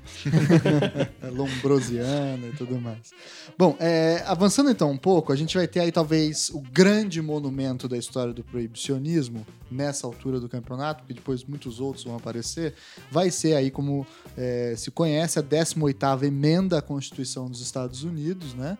Que vai proibir o consumo, a produção, a circulação, como o brinco baiano, né? É aquele tipo penal com 300 verbos, né? É, faz tudo. E vai proibir, então, o álcool. Né? A gente vê que isso vem de um puritanismo, de um controle é, social, etc, etc. E isso vai gerar, em compensação, uma, um caos social também. Que aí essa é uma pergunta que eu quero fazer para três criminólogos aqui da mesa, que é com relação às máfias americanas, famosa cena do Al Capone, etc. Se a proibição do álcool cria o crime organizado. Ah, Eu quero uma pergunta, uma resposta simples, assim, entendeu? Você tem que falar sim, não, com certeza. Fácil, Sim. resposta fácil. Sim. Sim, mas, veja bem, Sim, mas tem tantos poréns que não. Eu- a resposta simples é sim, porque a lei de crime organizado pressupõe que haja um lucro. E a atividade principal para lucro, que é a atividade empresarial, organização, é as drogas, né? Do- Desde o álcool. Por isso que o crime organizado, pra- porque a própria legislação utiliza esse rótulo para as próprias Tá. é, a- as sanções. Eu, eu, eu, eu queria, com, com, com a devida desculpa, fazer uma, uma pequena entrada antes, porque na verdade você tem razão, a Volkswagen foi fundamental para modificar o cenário, mas a, a, lei, a primeira lei antidrogas é Harrison Narcotic Act, que vai de 1914. Não, você vai falar devagar esse nome, que agora, Eu falo rápido já para não mostrar que tem só. pra não ficar, não ficar aquela carona de caipira falando inglês. não, vai devagarzinho aí. Não, então- Harrison. Em 1914, né? 1914 Harrison Anti-Narcotic Act. Anti-Narcotic Act. Você tá aqui meio, meio surenho. Tradução, assim, né? He- Herbert Richards. Manda ver. Porque, porque a, a gente tava lem- parou lá atrás quando a gente falando da China, né? E da comida liberada que os Estados Unidos estava fazendo ali pra aparecer no cenário com puritanismo, etc. Ali aparece um montão de, de, de personagens, como disse o Baino muito bem, é, o- se é puritanismo, se é geopolítica, se é economia, tá tudo misturado ali, né? E tem personagens que concentram essa mistura, né? O bispo Brent é um, um cara que vai nas Filipinas, vê o terror do ópio, é um bispo, mas que ao mesmo tempo tem interesses geopolíticos nas Filipinas pela colonização americana e que ao mesmo tempo promove os interesses americanos lá, econômicos das indústrias farmacêuticas também na China, também na, na- nas Filipinas. E ele volta para os Estados Unidos e promove uma campanha junto com outras pessoas, né? É, junto com um- um- uma, uma grande, um grande time de, de- de puritanos que vão promover a, a- a primeira convenção, que foi de 1909, a Convenção Internacional Anti-Ópio, né, que é a Convenção Única sobre Ópio. Essa, essa convenção, é, essa, essa comissão vai se expandir nos Estados Unidos, ganhar força para começar essa primeira legislação penal de drogas, onde entra a cocaína e junto o ópio, né, e a heroína, portanto, a morfina, como criminalização é, da, da, da substância nos Estados Unidos, em 1914. Esse é o primeiro marco que a gente tem e é um marco importante, porque esse marco vai ser, digamos, a- adaptado por outros países da mesma forma como a legislação posterior dos Estados Unidos é hoje adaptada pelo Brasil, pelo, pelo mundo inteiro. Essa legislação de 1914 vai criar, vai ser extremamente problemática, porque tem que reunir os Estados Unidos e aprovar uma lei federal nos Estados Unidos é um parto, né? Cada estado consegue aprovar alguma coisa, mas uma lei federal, especialmente naquele período, com as distâncias, as comunicações, os interesses divergentes das classes ali estatais, era muito difícil aprovar uma lei. E eles conseguem aprovar essa lei ah, sobre a base da proibição de importações entre estados de certas substâncias que não fossem taxadas, né? Que não fossem controladas pelo, pelo, pelo governo americano. Então eles, eles procuram subterfúgio na lei federal para poder proibir essas drogas. É, como eu tinha comentado, uma coisa era o ópio, e aí junto à heroína, que é, a criminalização entra com foco principal é, em quem consumia essas substâncias, que eram prostitutas e também os, os chineses, e de outro lado, a cocaína, cujo uso tinha sido absorvido lentamente pelos negros. Os negros é, eram é, começaram a, a usar a, a droga vendida livremente, porque assim que eram as drogas vendidas, as drogas eram distribuídas, não, não existiam farmácias, tinham vendedores ambulantes. E existe um, um grande mercado É como hoje, né? nesse, nesse, nesse ainda campo. aí, ainda É, é vendedor ambulante. né? Permaneceu igual. Uma pequenininha nota de rodapé, o, o Vitor já, já retoma isso aí, é para que o pessoal repare como nesse período, quando a gente está falando de legislação internacional, só estamos falando de cocaína e ópio. Uhum. Maconha é uma peculiaridade aqui cultural do Brasil por causa dessa questão colonial e que depois só vai aparecer em legislação internacional pós Segunda Guerra. Então, nesse período, o grande demônio são essas duas substâncias. Então, pensem naquele conflito lá da tríade Estados Unidos, Alemanha e Inglaterra e toda essa história continuando aí. Tudo isso entra nesse momento. A maconha era utilizada como um produto industrial nos Estados Unidos naquele período, ainda era, era plantado, não, não- existia essa noção exata de proibir. Inclusive, houve, houveram aqueles que, que citam numa das primeiras é, conferências sobre será que a gente deve incluir outras substâncias, e aí tem um monte de substâncias que eles discutem. Vamos incluir essa, vamos incluir essa, vamos incluir essa. E tem um cara que comenta, vamos incluir a maconha nisso, a cannabis. Aí ele diz, mas, mas, por que a cannabis? Ele diz, bom, a cannabis também tem uns mexicanos lá que ficam usando a cannabis, né, e tal. Ele, ele comenta que eles vão ver e tal. Não, mas a cannabis é muito pequena, muito pouco importante, e tem tantos usos ainda, tem tantos produtores que tornar uma lei federal é realmente problemático. Então, assim, claramente, como o Baiano falou, a gente tem que perceber que toda discussão começa com o ópio e a cocaína entra sem querer nessa jogada por causa da Alemanha. A discussão era o ópio, né? O ópio ali na China, ali nas Filipinas, o bispo Brento, o uso do chinesa. A cocaína entra por causa da indústria farmacêutica alemã, lá no conflito com a China, e por causa do uso dos negros nos Estados Unidos. E aí essas duas substâncias vão ser proibidas nessa primeira lei, né? Que é antinarcóticos, embora a cocaína não seja um narcótico. A cocaína é um estimulante. Então, é, é, curioso que ele entre numa lei antinarcóticos quando a própria substância não se define por essa característica. Começa muito mal definido, começa muito estranho tudo, e começa desse jeito, emendando logo em seguida com o que você tinha comentado, que é a, a, a entrada forte com o Volstead Act ali, onde talvez a criminalização ganha um, uma faceta mais contemporânea. Não sei se eu posso dizer Que é a 18 emenda é emendar a Constituição americana mesmo? A Constituição. Isso. Porque, meu, se você for que aprovar uma lei federal é difícil, aprovar uma emenda à Constituição é, é uma oitavas. coisa impossível nos Estados Unidos. É difícil aqui no Brasil, né? Mais ou menos. E a, lá nos Estados Unidos, então, meu amigo, e, e, eles conseguiram. Mas havia, havia um lobby bastante forte, né? Quer dizer, os, os protestantes são maioria, a, a, os Quaker eram donos dos boa parte dos meios de comunicação dos jornais americanos à época. E tem uma figura interessante que é o próprio Henry Ford, né? O Henry Ford faz uma campanha bastante a, pesada em prol do, da, da, abstinência e da, da lei seca. Ele era abstêmio também? Ah, eu já não sei te dizer, né? Porque a hipocrisia também é algo bastante comum nessa, nesse tipo de discussão, né? Mas justamente no sentido de que, e aí a gente tem que pensar o, o a, a, lógica fordista de produção que eu preciso de um trabalhador que tenha uma dinâmica de produção bastante regrada. Então, o álcool, que era talvez o grande subterfúgio de lazer de, para a população, passa a ser visto como um problema para as relações de produção. É, a, a gente está falando de controle de populações é, é, proletárias, subproletárias em certas condições. Ou seja, a gente está falando de asiáticos que trabalhavam nos campos, nas indústrias, negros que eram agora mão de obra é, a, acabou de ser desescravizada, né? Digamos, mas ainda em situação quase escravidão, mas que alguns tinham que ser pagos, mas também aqueles irlandeses e italianos que a gente mencionou. Aqui, não tem como negar, veja, se a gente fala dos movimentos puritanos, é fundamental que nesse período, para aprovação da Volstead Act e dessas leis todas, teve um papel, um jogo no movimento norte-americano que é a Liga Anti-Imigração, uhum. Anti-Immigration League, né? O Donald Trump estaria louco com isso, né? Que felicidade. Eles inventaram lá atrás, eu, eu tô tentando copiar agora. Se eu soubesse que eles e faziam de, melhor. E depois o movimento da temperança, né? E o movimento da temperança. Esses movimentos de anti-imigração, ou seja, controle dessas populações que estão chegando nos Estados Unidos, que eles têm medo, o movimento de temperança do puritanismo, são cruciais para esses dois movimentos. De um lado, essa Volstead Act, que é uma lei que proíbe o álcool e vai fundar aí as, a, vai fundar, né? E vai criar essa noção de máfia, essa disputa das máfias. E de outro lado, a, Harrison Narcotic Act, que vai proibir substâncias como ópio, como, como e que também funda as, as gangues é, é, chinesas, né? As gangues chinesas eram uma preocupação naquele período. É, e, e, e o, a, o, controle da, dos africanos em relação ao, ao, ao, ao, uso da cocaína.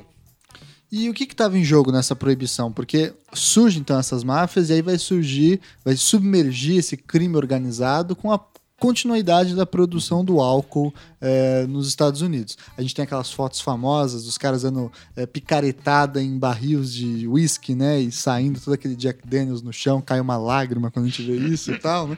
E, e mas o, a produção continuava rolando por baixo, né? E com a principal figura aí, não sei se é a principal, mas certamente a mais famosa delas, o Al Capone, né? Fale um pouco mais como que era esse contexto, como que funcionavam essas relações aí. É, explicando de uma forma bem resumida, quer dizer, qual era a lógica do, do proibicionismo do álcool? A ideia era bastante simples, para não dizer infantil se eu proíbo a produção, comercialização e consumo, daqui a um médio longo prazo, essas substâncias não vão mais existir. Uh, de tão infantil é quase risível, né? Quer dizer, é evidente que você está falando de uma mercadoria, está falando de uma circulação econômica, que a criminalização pode afastar alguns que eventualmente não querem enfrentar os riscos desse comércio, dessa produção, mas vai fazer com que aqueles poucos que eventualmente, ou nem tão poucos assim, que querem assumir esse risco, porque sabem que quanto mais risco, dinâmica lógica de mercado, maior o lucro, você na verdade está jogando o mercado na concentração da mão de poucos.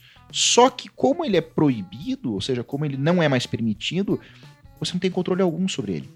Então, uh, é interessante porque aí a literatura é bastante rica nesse sentido.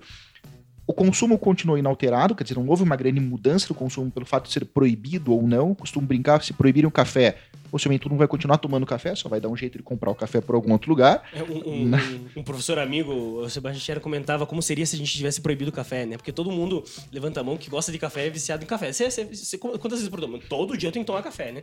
Daí o café é proibido amanhã, a gente pega a tacinha escondidinha assim, fica mocado em casa, tomando um soro bem concentrado de café pra ficar bem acordadão, tá ligado? Chega no trabalho. Não... Cheiro café, né? Não. Cheiro café.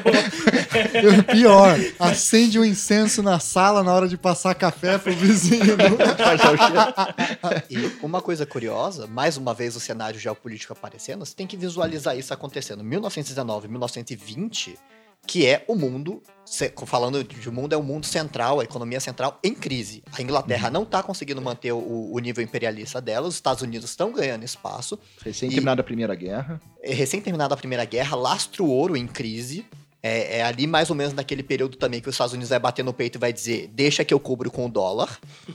Então, é, é isso que está acontecendo no mundo nesse período. Então, recém saído a Primeira Guerra, e ali pouco tempo, em 1929, vai estourar só a ponta do iceberg da crise, mas a crise de 29 não é efetivamente só em 29 que acontece esse troço, então ele vem de um processo muito mais longo, que depois vai culminar na Segunda Guerra, e depois que o troço só vai se estabilizar e voltar para o upswing da da economia pós-45. É, voltando para a ideia da criminalização, né, quer dizer, não reduzir o consumo, o consumo permanece inalterado, não é isso que afeta o consumo, não é uma lei, uma norma penal que vai aumentar ou diminuir o consumo, mas ela afeta diretamente a qualidade do que é consumido porque como não há mais controle nenhum, a substância ingerida é uma qualidade muito mais precária. Então você vai ter durante a lei seca registros de acréscimos de alcoolemia, de cirrose hepática, de problemas graves do campo de saúde pública em razão do consumo de substâncias sem nenhum tipo de controle. E pela primeira vez, quando eu dou aula sobre política drogas, eu falo, a, a literatura médica registra consumo de álcool por modalidade intravenosa. Nem no jogo jurídico isso acontece. Na lei seca. Não dá ideia, Flávio. Não dá ideia. Não cumpra a promessa que você não pode ser responsabilizado aí depois. A gente tava brincando no programa de leitura de comentários que agora a gente vai colocar uma vinheta que é o lavendenização. E essa frase foi um lavendenização. Tem um, tem um filme bastante interessante, acho que até estava na lista que a gente havia comentado antes, né? Que acho que chama Os Infratores que é aquele Shia LeBuff e tal, que mostra isso, quer dizer, mostra o conteúdo, o, o, momento da lei seca, o crime organizado, mas há uma cena interessante que mostra o fabrico do álcool, né, do gin, se não me engano, que era consumido. Quer dizer, no um, meio do mato, uns negócios extremamente porco. precário, aqueles potes de maionese, que eram, né, como se fosse de geleia, que era embalada a substância, e ela garantia sua idioma, é isso que tem. O que é ali, se é 70% álcool, se não é, problema é não teu, é o que tem. Nenhum. É o que tem. Então, assim, a despeito toda a questão do crime organizado, né, do, da, da, da, perda de uma oportunidade do Estado em arrecadar tributos, você tem um problema grave no campo de saúde pública. Sim. Porque as pessoas vão continuar consumindo, mas agora consumindo sem informação e consumindo sem nenhuma garantia Sim. do que está consumido. E, e somado a isso, vai vir também uma estrutura cada vez mais crescente de polícia, né, e de segurança pública com relação a isso. Eu lembro aqui o nome da figura famosa aí do Elliot Ness, né? Que aí é imagem, é personagem de dois filmes icônicos sobre esse período. Um deles é Os Intocáveis, famosíssimo filme aí que todo mundo já assistiu. Tem a cena, né, do carrinho de bebê é, caindo na, na escadaria, etc. Todo mundo já viu esse filme. E ele também. Se não viu, vejam. Se é. não viu, vejam. É um ótimo filme. Exato. E além do, dos Intocáveis, o Elliot Ness ele aparece aí de uma. Porque nesse primeiro é de uma forma vangloriam o Elliot Ness, né? Como um grande é, cara, combatente, garantidor da lei, etc. O, o, cara que caçou e prendeu o Al Capone, né? O Sérgio Moro deles. O Sérgio Moro dos anos 20. Lá né? indenização. Lá indenização. Olha aí de novo. e a segunda, a segunda indicação é Os Infratores que o Fábio falou, que é uma versão satírica dele, que é a figura do cara que é o representante da polícia, né, no, no, no filme Os Infratores, que é um cara muito bizarro, cheio de toque de três jeitos, com o cabelo lambido pro lado, não sei o quê. E você vê a foto do Elliot Ness aí na Wikipédia, fica a indicação pro ouvinte, o cara é igualzinho, meu, ele é muito bizarríssimo mesmo, assim, né? E aí eu queria conversar com vocês, entender como que se dá essa relação da proibição do álcool com a edificação de um sistema de segurança pública cada vez mais repressivo, cada vez mais presente, assim por diante. Tem, tem, tem o, o departamento todo. a- aqui eu. Não tem uma razão pela qual a gente está citando, tanto os Estados Unidos, né? É porque a gente copia boa parte dessa estrutura deles. É porque você É porque somos imperialistas! Não, mas, mas é porque a gente importou esse sistema deles. Muitas coisas a gente importou deles. É, e uma deles foi as agências para combate de drogas. A Né? DA lá, né? A DA vai surgir como a principal potência durante a década de 70, só que antes já tinha um bureau específico para isso, né? O primeiro que surge é o Federal Bureau of Narcotics, que seria a Secretaria é, Federal de... de... FBN. É, FBN. É, o FBA e FBN surgem juntos. Né? Então, o o FBN vai ser um dos braços da proibição do combate ao, ao, ao tráfico aqui. A gente, quando fala em narcóticos, tem que lembrar a lei que a gente está se referindo, que não é de álcool ainda, né? A de álcool tem um corpo específico para perseguir e criminalizar. A FBN vai atrás daquilo que a gente falou, que era o ópio, de um lado ópio heroína, que, né, que é um conjunto, e de outro lado a cocaína. E vai fundar um dos personagens. Mais tarde, esse, esse, esse órgão vai ter um dos caras que vai, com mais cruzada moral, querer perseguir a- as- os usuários dessas substâncias. Né, que é o Aslinger. Assim como tem o Ness, tem o Aslinger do lado dos narcóticos. Não dá pra esquecer o Aslinger, porque o Aslinger é o maldito também, que colocou toda essa raiva, essa, essa- essas propagandas difundindo muita coisa que é em verdade sobre drogas. E é incrível como o nome dele aparece em tudo ao longo do século XX quando se fala em criminalização de drogas. Porque ele bota o dedo em todas as conferências. Ele leva isso como uma cruzada moral pessoal. Ele vai para vários países. Ele vai para países do Oriente Médio. Ele vai para para Ásia. Ele vai para África. Ele vai para Europa para convencer todo mundo de assinar aquilo. E ele era o grande promotor dessa política. Ele é Harry Jacob. Anslinger. Morreu em 1975. Foi comissário do Serviço de Narcóticos dos Estados Unidos. Olha aí. Se- esse, esse comissário de narcóticos dos Estados Unidos foi o que durou mais tempo no posto. Ninguém durou tanto tempo e marcou, portanto, a política como a gente conhece hoje de drogas, tanto tempo como Harry Aslinger. Caraca, ele parece o Hitchcock, meu. O que é bem bizarro. E o Mussolini também. Caraca, significa, hein? Não, mas é, é ele que, inclusive, vai, vai escrever legislações. Ah, as primeiras legislações, que são antes da, da, da Segunda Guerra, né? Todas elas ele vai escrever junto com os membros, ele vai puxar todo mundo, ele vai juntar todos os movimentos possíveis e cons- tentar conseguir um investimento para levar essa cruzada. É, é interessante a gente estar falando de criminalização das drogas e tal, tal, tal, mas, como bem apontado pelo, pelo Thiago, a questão de criminalização era mais focada no álcool. Ainda era muito pequeno, muito pequeno a quantidade de pessoas que eram criminalizadas por ópio, heroína ou cocaína. Muito pouco mesmo. Embora houvesse um certo uso é, durante esse período, se eu não me engano, a Rosa Del Olmo, que procurou as estatísticas de, de mudanças de, de- de- prisões, ela fala que a campanha de Slinger, que foi uma campanha de um esforço monumental, mudou as prisões de 26 e 25, que eram, foram mil prisões, tinha mil, mil pessoas presas por, por drogas, né? Muda de mil para 10 mil. Então, teve um inchaço, em quanto tempo? Em, em 1936, 37. Então, 10 anos teve um inchaço. Mas 10 mil pessoas em todo o sistema era ainda muita pouca coisa comparado com o que a gente tem hoje de pessoas presas por, é, por tráfico de drogas e também o peso e o combate que era feito em relação ao álcool, né? Que era a substância, o, o carro-chefe de criminalização daquele período ali, de 1919. Eu, eu, eu acho também que é interessante que, na medida que aumenta o policiamento, a gente tem que lembrar que diminui os interesses de saúde pública e, e- e tratamento. Foi exatamente nesse período que, de mais repressão, de mais policiamento, de 1919 a 1940, que as clínicas para tratamento de, de pessoas eh, dependentes de heroína deixam ah, de existir, porque elas são criminalizadas, médicos são perdem sua licença e alguns são presos pelo FBN, né? Pelo, pelo, pelo Federal Bureau of Narcotics, são presas para parar de suministrar esses narcóticos e a, e a cocaína. Né?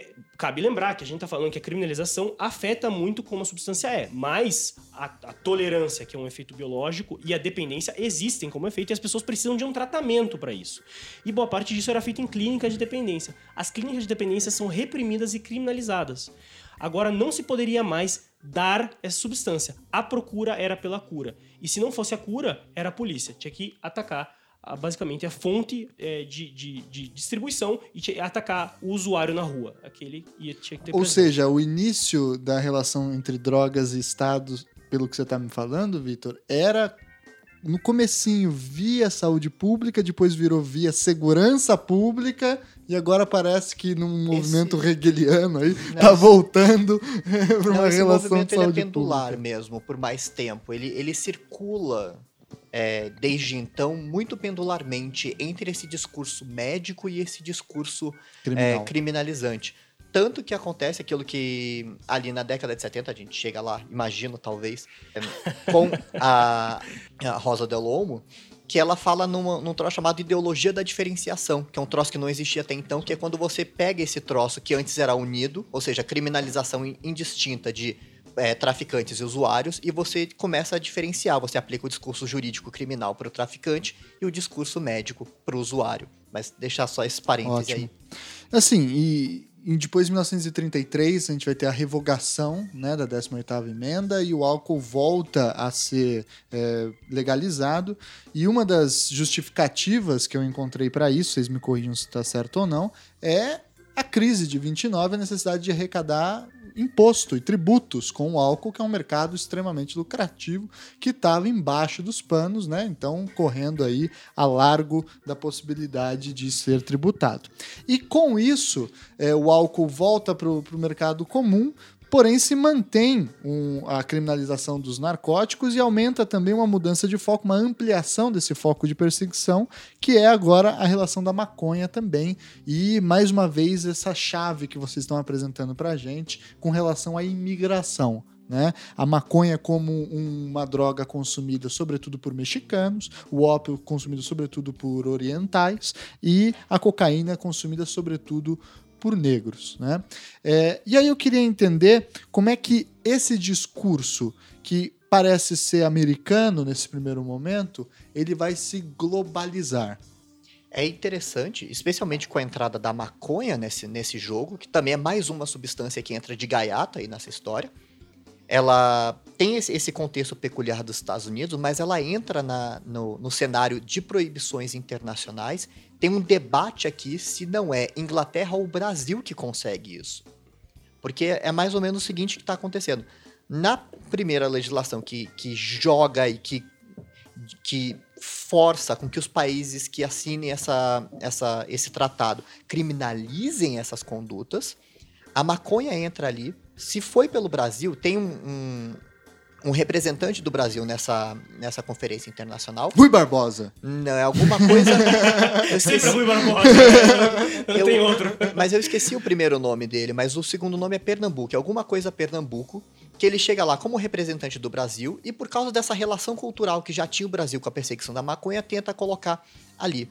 Porém, no mesmo período, a Inglaterra estava meio que sofrendo os ataques internos no Egito, com a guerra de independência do Egito em face da Inglaterra, e eles sustentavam essa, essa guerra de resistência com o, o, a venda e produção de maconha. Então, também diz alguns registros que a Inglaterra também teria interesse na proibição internacional da maconha como forma de, de enfraquecer essa luta de resistência no Egito. Então, Pode ser que tenha uma, uma, uma palha do Brasil aí no meio do caminho, pode ser que tenha uma questão da Inglaterra, pode ser até que seja concomitante, que uma coisa não exatamente exclui a outra.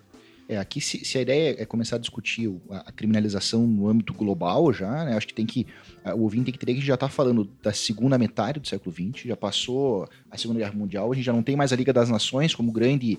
A, a, a grande instituição de consideração internacional, a gente tem a figura da ONU. E aí a ONU, ela, quem dá as cartas são os Estados Unidos, e é em 61, né, justamente, que vem a primeira tratativa internacional no sentido de estabelecer um, um controle criminalizante por um aspecto dessas substâncias, das drogas propriamente ditas. Que é a chamada Convenção Única. Isso, em 61. E aí nessa convenção precisa definir exatamente quais são as drogas que vão entrar nesse rol de drogas ilícitas e consequentemente proibidas. E aqui a proibição é interessante, que é uma proibição que significa que tem que ser extirpadas da terra. Né? Quer dizer, elas não podem ser aceitas de forma alguma e ponto final. E aí o que define essa, essa lista justamente são essas três drogas que hoje geralmente está aí no diário popular, que são a maconha, o ópio, a cocaína e todos os seus Derivados. seus derivados ali, né? É, é, é fundamental isso porque quando a gente está falando de Convenção Única sobre, inter- sobre Entorpecentes de 1961, a convenção é- ela é um marco até hoje. É a mesma coisa que a gente usa de 61 até agora. Esse é um marco criminalizatório, né, cuja a, a recomendação para todos os países, porque em tratados, tratados internacionais você não pode obrigar os países, né? Mas a recomendação é ah, de criminalização de todas as substâncias nos diversas listas que existem. Ele- Existe lista 1, lista 2, lista 3, lista 4, lista 5, não sei. Sei que até a lista 4 tem com certeza. São listas e aí listas que são mais proibidas, menos proibidas, um pouco menos proibidas, um pouco mais autorizadas, né? Até que autorizadas eles não, não falam mais, né? Mas chega até que elas têm que ter regulamentação. Essa, essa convenção eh, da, da ONU é tão maluca, mas tão maluca, mas tão maluca, que ela foi feita em 61 e lá estabeleceu o prazo de 15 anos, 15 anos, em 61, para o fim do uso de ópio. Certo? Então o mundo inteiro pararia de usar ópio em 1976, é isso? Certo. Então não existia mais ópio, certo? Ó, ópio. Por isso, não, Tá tá, tá tudo resolvido. É Daí- por isso que rolou o Woodstock. Era o bota fora da galera, entendeu? Era assim, vai acabar, vai secar o pote, vamos arregaçar Não, calma, tudo agora agora. não- Calma que a coisa fica pior. Calma que a coisa Não, fica porque. pior. Olha só. Mas na dúvida a gente faz o 1, daí como não acabou a gente faz o O 2. Ainda tem 25 anos daquele período para o fim da mastigação da folha de coca. Então, os indígenas eh, bolivianos, e também colombianos, né, mas os, os bolivianos e peruanos pararam de mastigar coca em 25 anos. Estamos falando de 1800 1986 também, né? Então, desde aquele período já não temos mais mastigação de folha de coca na Bolívia. E ainda tem 25 anos para o fim do uso do cannabis no mundo. Portanto, galera, não sei que a gente tá falando desse tema agora, porque as drogas, a folha de coca, o ópio e, a- e a e o cannabis sumiram da Terra. Agora já não existe mais. É assim de louca essa convenção. É esse o propósito E essa, dos caras esse fizeram treco tá em período. vigor. Não, pior. Vigor. Pior, Thiago, Valendo. a coisa fica pior. Dá o prazo, a ONU percebe que não deu certo. E Deu aí, ruim, deu ruim. É, e aí vem um novo discurso. Vai chegar lá logo, logo, mas tem uma convenção de 71, 72 e uma de 88. A de 88 justamente vai dizer: olha, puta, não deu certo. O que a gente tem que fazer? Tem que, tem, tem que intensificar mais a parada. Novas metas. Para acabar logo, novas metas. né? E aí estabelece novos prazos. Eu sei que isso foi, foi adiado duas, três vezes. Salvo engano, é um prazo oficial da ONU ainda em vigor, porque na UNODOC isso não, foi, não caiu, e que em 2019 o mundo estará livre de maconha, cocaína e heroína. Só pra Tá lembrar, quase, gente, tá, Tá chegando, quase. tá chegando. Foi renovado em 2014, tá? Deram mais 2014. 5 anos. É. Eu sei que o prazo é em 2014. 2019. Porque o prazo era 2014 Pro antes. fim das drogas no mundo, certo? Tá aqui, tá, tamo, eu não sei porque a gente se preocupa com esse assunto, porque eu uso... Não, é por isso que esse é um programa de história do Ah, proibicionismo. a gente Porque tá isso vai ser que não tem relação É com o presente. puro antiquarismo, exatamente. tá, e aí então a gente vai ter essa, essa Convenção Geral de 61, depois das suas reformulações ali em 71 e 88, que vão criar esse slogan muito forte, que é da guerra às drogas, né? As drogas como um inimigo público agora e não mais como um problema de saúde localizado ou como um problema de um imigrante em específico, mas como algo que movimenta forças globais. Essa metáfora bélica para as drogas é uma coisa que a gente teria que daí voltar para a década de 60, especialmente com dois nomes bem importantes nos Estados Unidos, o Nixon e o Reagan. São o, o, o Nixon ele meio que, que joga a semente, mas o Reagan é aquele que radicaliza. Então começa nos essa- 60, volta nos 80 mais ou menos ali.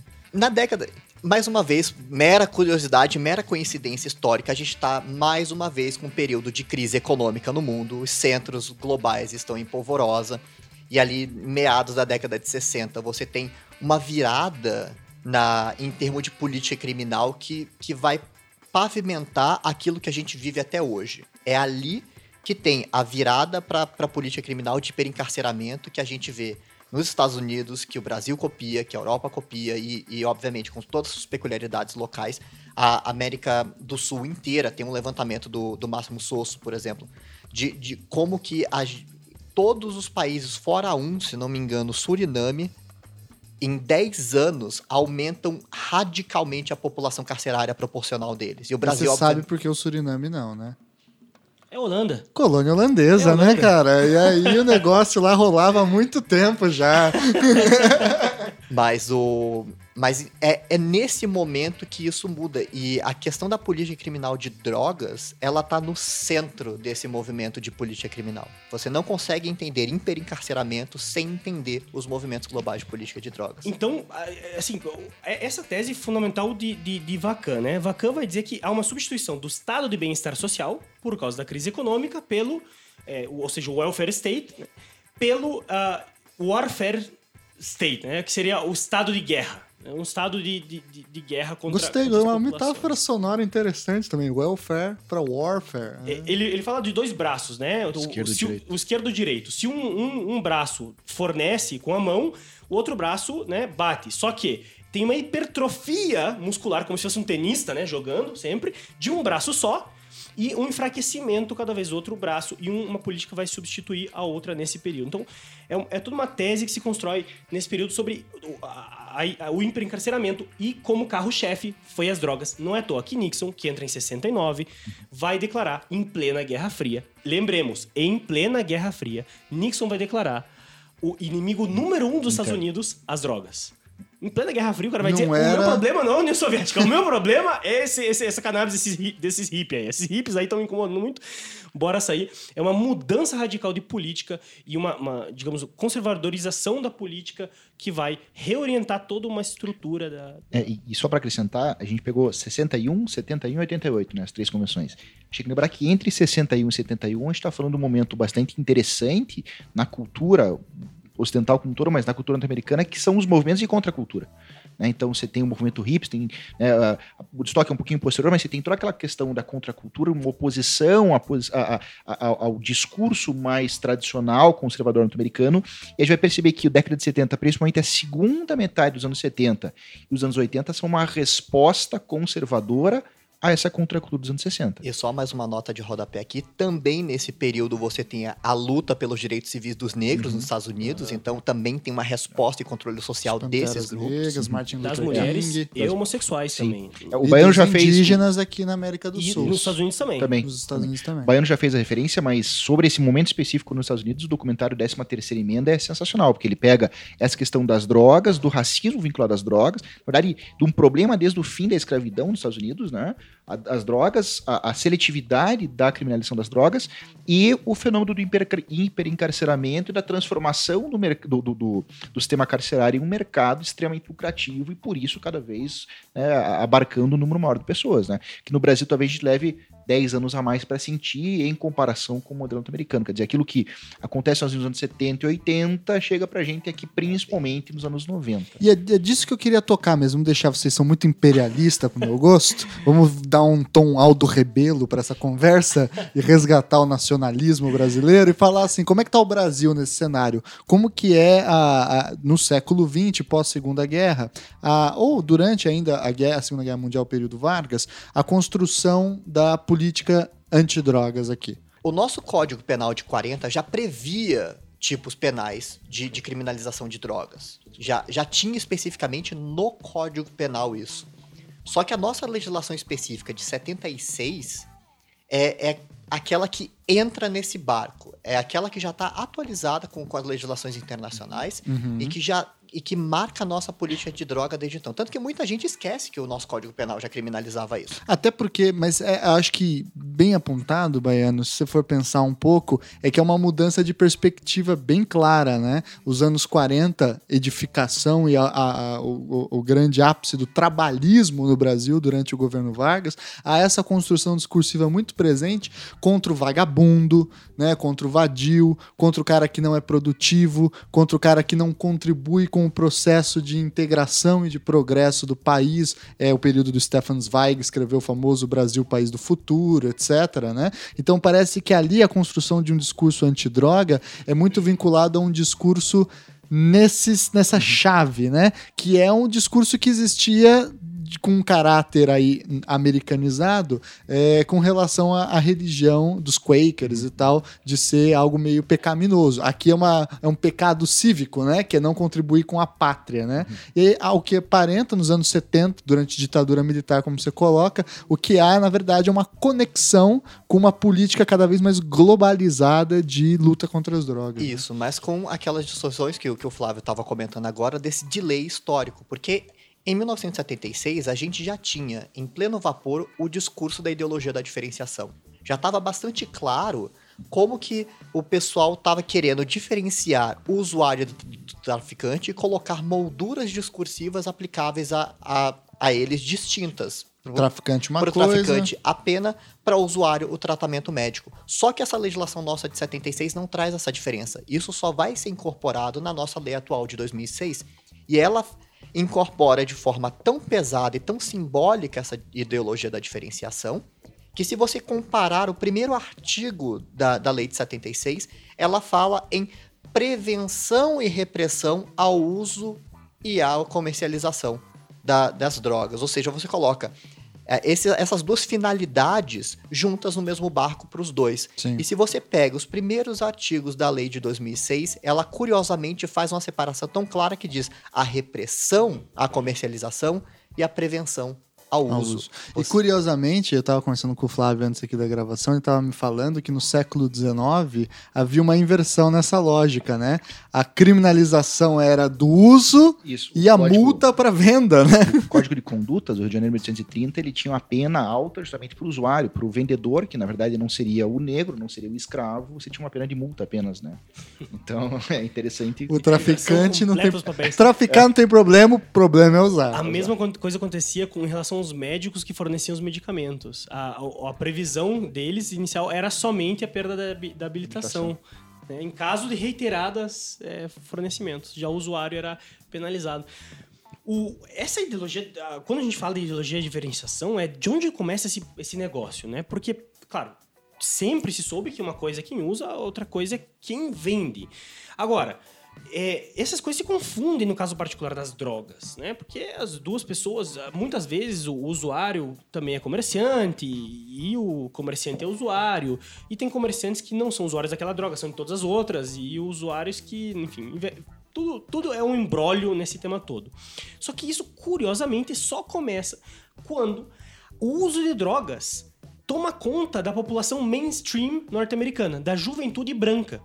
Quando as drogas deixam de ser uma subcultura, quando elas deixam de ser algo de mexicanos, algo de negros, algo de prostitutas e asiáticos, quando ele toma conta da população no movimento de contracultura, a juventude de classe média consome agora maconha, heroína, cocaína, né? Cocaína vai demorar um pouquinho, mas quando consome essas substâncias... LSD, Lucy in the Sky with Diamonds. Lucy in the Sky with Diamonds. É todo um movimento ali dos brancos, quando eles começam a usar uma, uma decisão da Corte Suprema dos Estados Unidos muda a interpretação da lei. Curioso, né? Em 1962, a gente tem a primeira decisão que de, deixa clara essa diferenciação entre usuário e traficante. E aí, voltamos ao discurso médico. Lembrem-se que o discurso médico tinha sido esquecido, deixado de lado cada vez mais. Ele retorna aqui.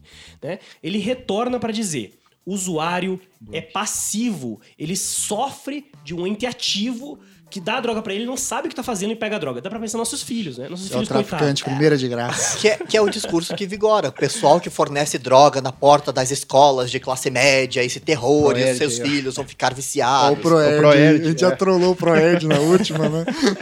Não, é uma, é uma, é uma, digamos, é uma imagem, né, que, que é, é a partir desse caso, Robson versus Califórnia, Califórnia querendo é, perseguir e prender um usuário. É a partir desse caso que vão dizer, não, para um pouquinho, para um pouquinho, para um pouquinho. Pessoal que tá vendendo, que por acaso eram esses pobres aí que usam as drogas também, mas que estão vendendo para essa juventude, pessoal que tá vendendo tá vendendo, é uma coisa problemática. Eles estão criando monstros dependentes, eles estão criando esses problemas. Pessoal usuário, ah, você vai colocar esse pessoal na prisão? Isso aí tem que ter um controle. Então é ali claramente que a gente em 62. medidas repressivas ao, ao- ao comércio internacional de drogas, esse mesmo curso vai ser implementado no seguinte sentido: os Estados Unidos são um país consumidor de drogas e a América Latina é o berço produtor das drogas. Então a guerra contra as drogas tem que ser feita principalmente na América Latina Tá aí essa fama de que latina é traficante. traficante, né? E é interessante como e, é, foge um pouco na- da nossa discussão, mas a construção do estereótipo do usuário e do traficante era muito forte. Quando você pega o cinema norte-americano, é sempre interessante, né? Quem é o traficante? Primeira opção é o latino. Né, com uma camisa e um paletó branco, correntão de ouro, camisa aberta até o umbigo. Se não é o latino, Pelo no peito, É. pelo no peito. se não é o latino, se não é o latino, Bigodinho sacana também. E aquele sapato branco com ponta preta. e com uma arma dourada ainda, né? Que se não, não é trafica, meu irmão. O interessante é que se não é esse, é o negro, morador do gueto, que anda com o carro pulando tal. E se não são esses, aí tem duas figuras um pouco mais raras a aparecer, mas o cinema é criativo, né? Você tem o ex-soviético ou alguém do leste europeu, que geralmente é traficante de armas também, ou o chinês, japonês, da Yakuza ou coisa do gênero. Quer dizer, E cada vez mais tá aparecendo esse novo, que é o cara de classe média, média alta, É. que vende drogas sintéticas na, na é faculdade, novo, na que é universidade, novo, né? E aí a figura do Breaking Bad, um seriado bastante em voga e tal, que revoluciona isso, né? Quer dizer, quem é o traficante? É o cidadão de classe média, professor, pai de um filho com problemas físicos e tal. Então, mas esse cara sempre esteve lá. Só que a gente nunca ouviu dessa forma. A gente jogava o discurso né, do, do coitadismo, da vítima, passivo para esse, porque na verdade a gente trabalhava com esse discurso bastante ingênuo, né? 8 ou 80, infantilizado, do coitadinho e do inimigo, porque contra esse inimigo vale tudo. Só que o Walter White vira um B10 motherfucker, né? Mas mesmo assim, a representação. fundo. E a, re- e a representação dele no seriado ainda não foge dessa visão mainstream, porque ele é mostrado como exceção. Porque os grandes traficantes antes dele, que viram o conflito, é o São cara de origem latino. mexicana e depois é o negro, que é, É. o dono do Pois Hermanos. Pois é. E tem o alemão que se mata, que é o verdadeiro dono. Lembra aquele cara que é da, de uma empresa que ele se mata dando choque na língua dentro de um banheiro? Que ele é o cara que é, na real, o grande esquemão, assim, tal, que financia as paradas, mega operação. Mas essa, essa questão que o Flávio levantou, ela é extremamente importante para entender política criminal de drogas. Porque quando essa ideologia da diferenciação, ou seja, usuário de um lado, traficante do outro, faz esse salto para a esfera internacional, a, a esfera de controle social também faz isso, como ele comentava, e aí vem o, o pulo do gato. Os custos sociais da guerra às drogas também são diferenciados a partir de onde você está. Ou seja, se você está no país vítima, consumidor, Europa, Estados Unidos, Canadá, você não precisa assumir com isso, você precisa pedir mais criminalização nos espaços periféricos. Enquanto se você está no- nesses espaços periféricos, América Latina, Oriente Médio, porque se a gente, quando a gente pensa na nossa região, a gente pensa essencialmente em cocaína e maconha. Mas quando a gente pensa para aquele miolo ali, Oriente Médio e Ásia, a gente está falando essencialmente da produção de opiáceos que ainda está discursivamente muito forte, só que a gente não vê isso que a gente está fora dessa região.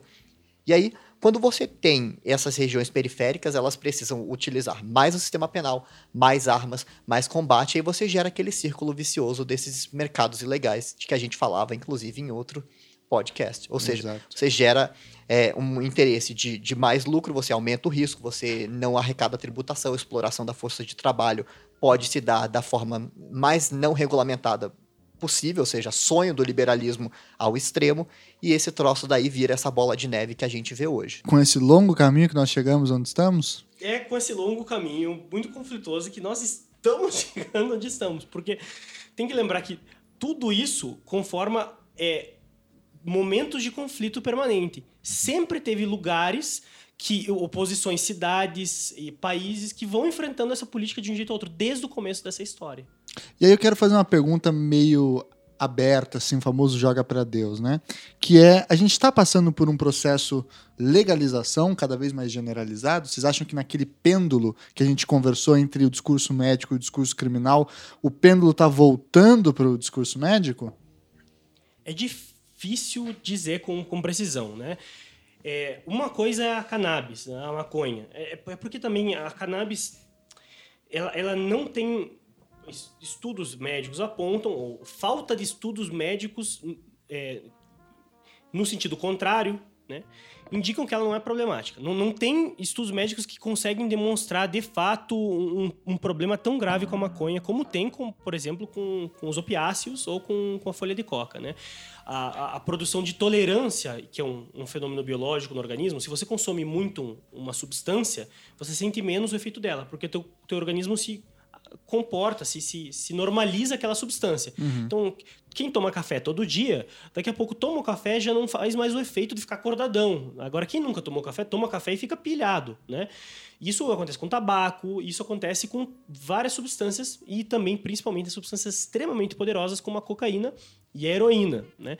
Essas, essas substâncias produzem mais tolerância e, portanto, produzem também mais o efeito de dependência. Dependência aqui pensando como efeito psicológico de adesão a uma substância para poder, enfim...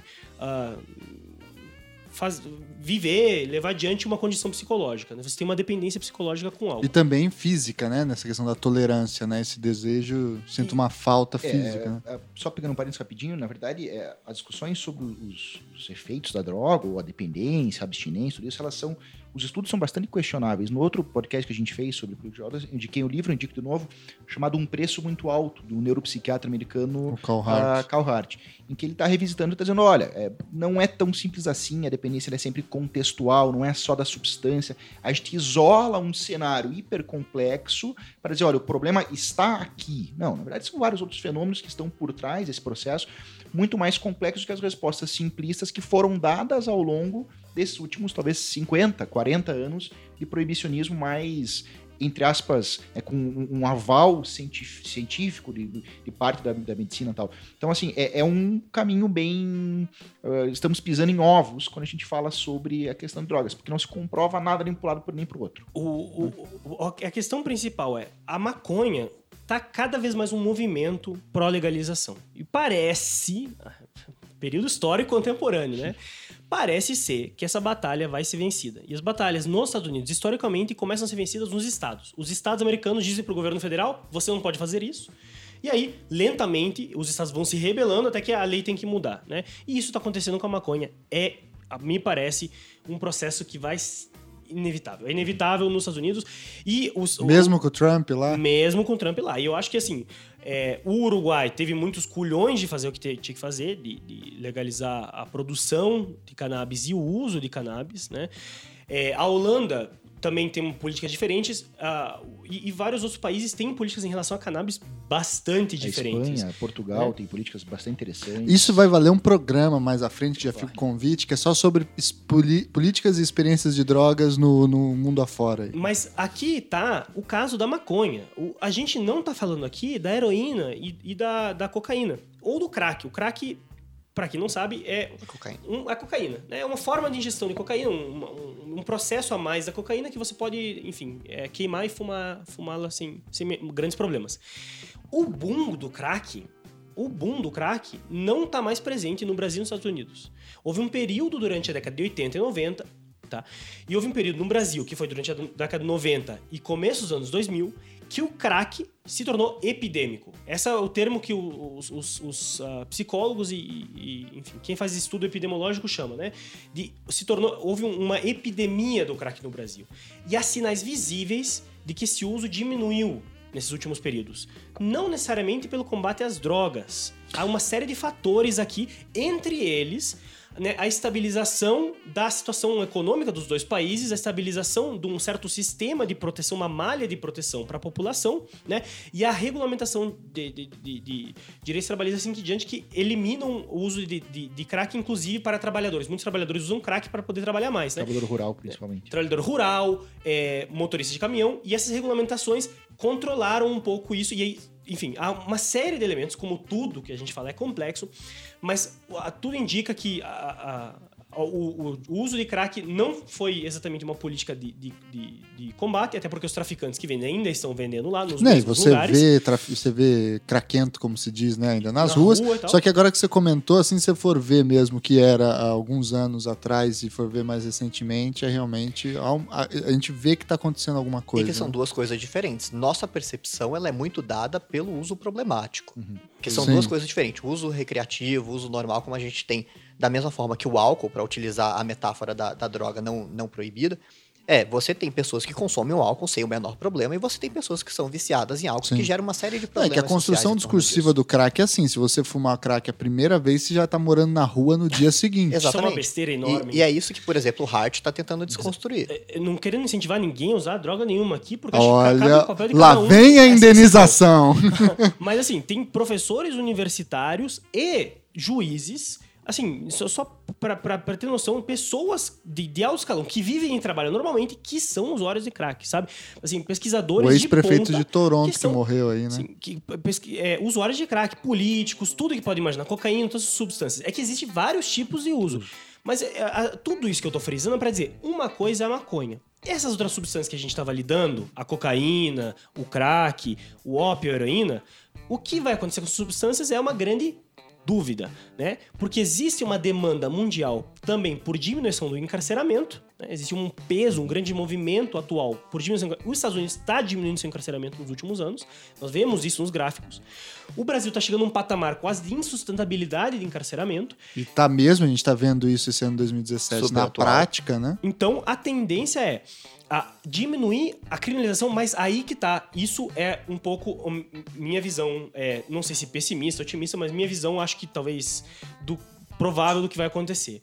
É, minha aposta, e aí eu deixo pra todo mundo, minha aposta é ah, não vai mudar o estatuto legislativo das substâncias, não vão mudar as regulamentações internacionais sobre essas substâncias, nada vai ser alterado no tocante de substâncias, porque não tem ninguém, ah, grandes indústrias farmacêuticas, grandes industriais, grandes compostos com força interessados na legalização dessas substâncias, né? A heroína, a cocaína. É, então não vai ter uma, uma- um movimento de, é, de legalização e descriminalização, mas provavelmente, por causa do encarceramento acentuado, vai ter uma diminuição do encarceramento por drogas. Minha aposta, nos próximos anos. Não agora, um, dois, mas eu aposto que em três anos isso é uma realidade inevitável. O que não quer dizer que por isso o uso vai subir ou vai diminuir. Aí a gente não sabe. A epidemia do crack, como foi no Brasil, a epidemia da heroína, como está voltando agora nos Estados Unidos, eles estão encontrando vários casos problemáticos, está sempre a berlinda. Os usos ali dependem de inúmeros fatores. Então, isso aí só vivendo e aprendendo. É, eu, eu tenho uma percepção parecida com o do Vitor no que diz respeito à maconha, até porque por ser uma droga, entre aspas, socialmente mais aceita, então há todo um discurso nesse sentido, mas eu não vejo que haja uma, uma- uma mudança significativa com relação às outras drogas. É, é curioso perceber que a, a maconha, ela, quando pega o contexto europeu, ela passa por uma mudança principalmente a partir dos anos 90. né? A partir do- tudo bem que está a Holanda como um país diferenciado desde 76, a lei de drogas da Holanda era do mesmo ano da lei brasileira, da primeira lei específica, mas você começa a ter, no final dos anos 90, principalmente na Europa, o surgimento de uma maconha feita de forma sintética. Né? Uma maconha feita em laboratório, a maconha não é produzida na Europa, é produzida no norte da África, ou principalmente aqui na América Latina. E você passa a ter um movimento bastante interessante da literatura médica dizendo: olha, essa maconha, que na verdade não é uma maconha, uma, né, uma, uma construção sintética, ela é problemática. A gente não sabe como lidar com ela. A gente sabe resolver o problema, a gente tem estudos há 50 anos sobre os efeitos da cannabis sativa e tal. Então a gente prefere lidar com a cannabis sativa, que a gente já sabe que ela não tem um potencial tão lesivo assim, do que com essa nova droga. Como é que a gente pode fazer com que essa nova droga sintética não chegue mais? Simples. Libera natural. É mais fácil lidar com essa substância. Ah, esse mesmo pensamento pode ser feito com relação à cocaína e o crack. Ou com relação ao ópio e à heroína.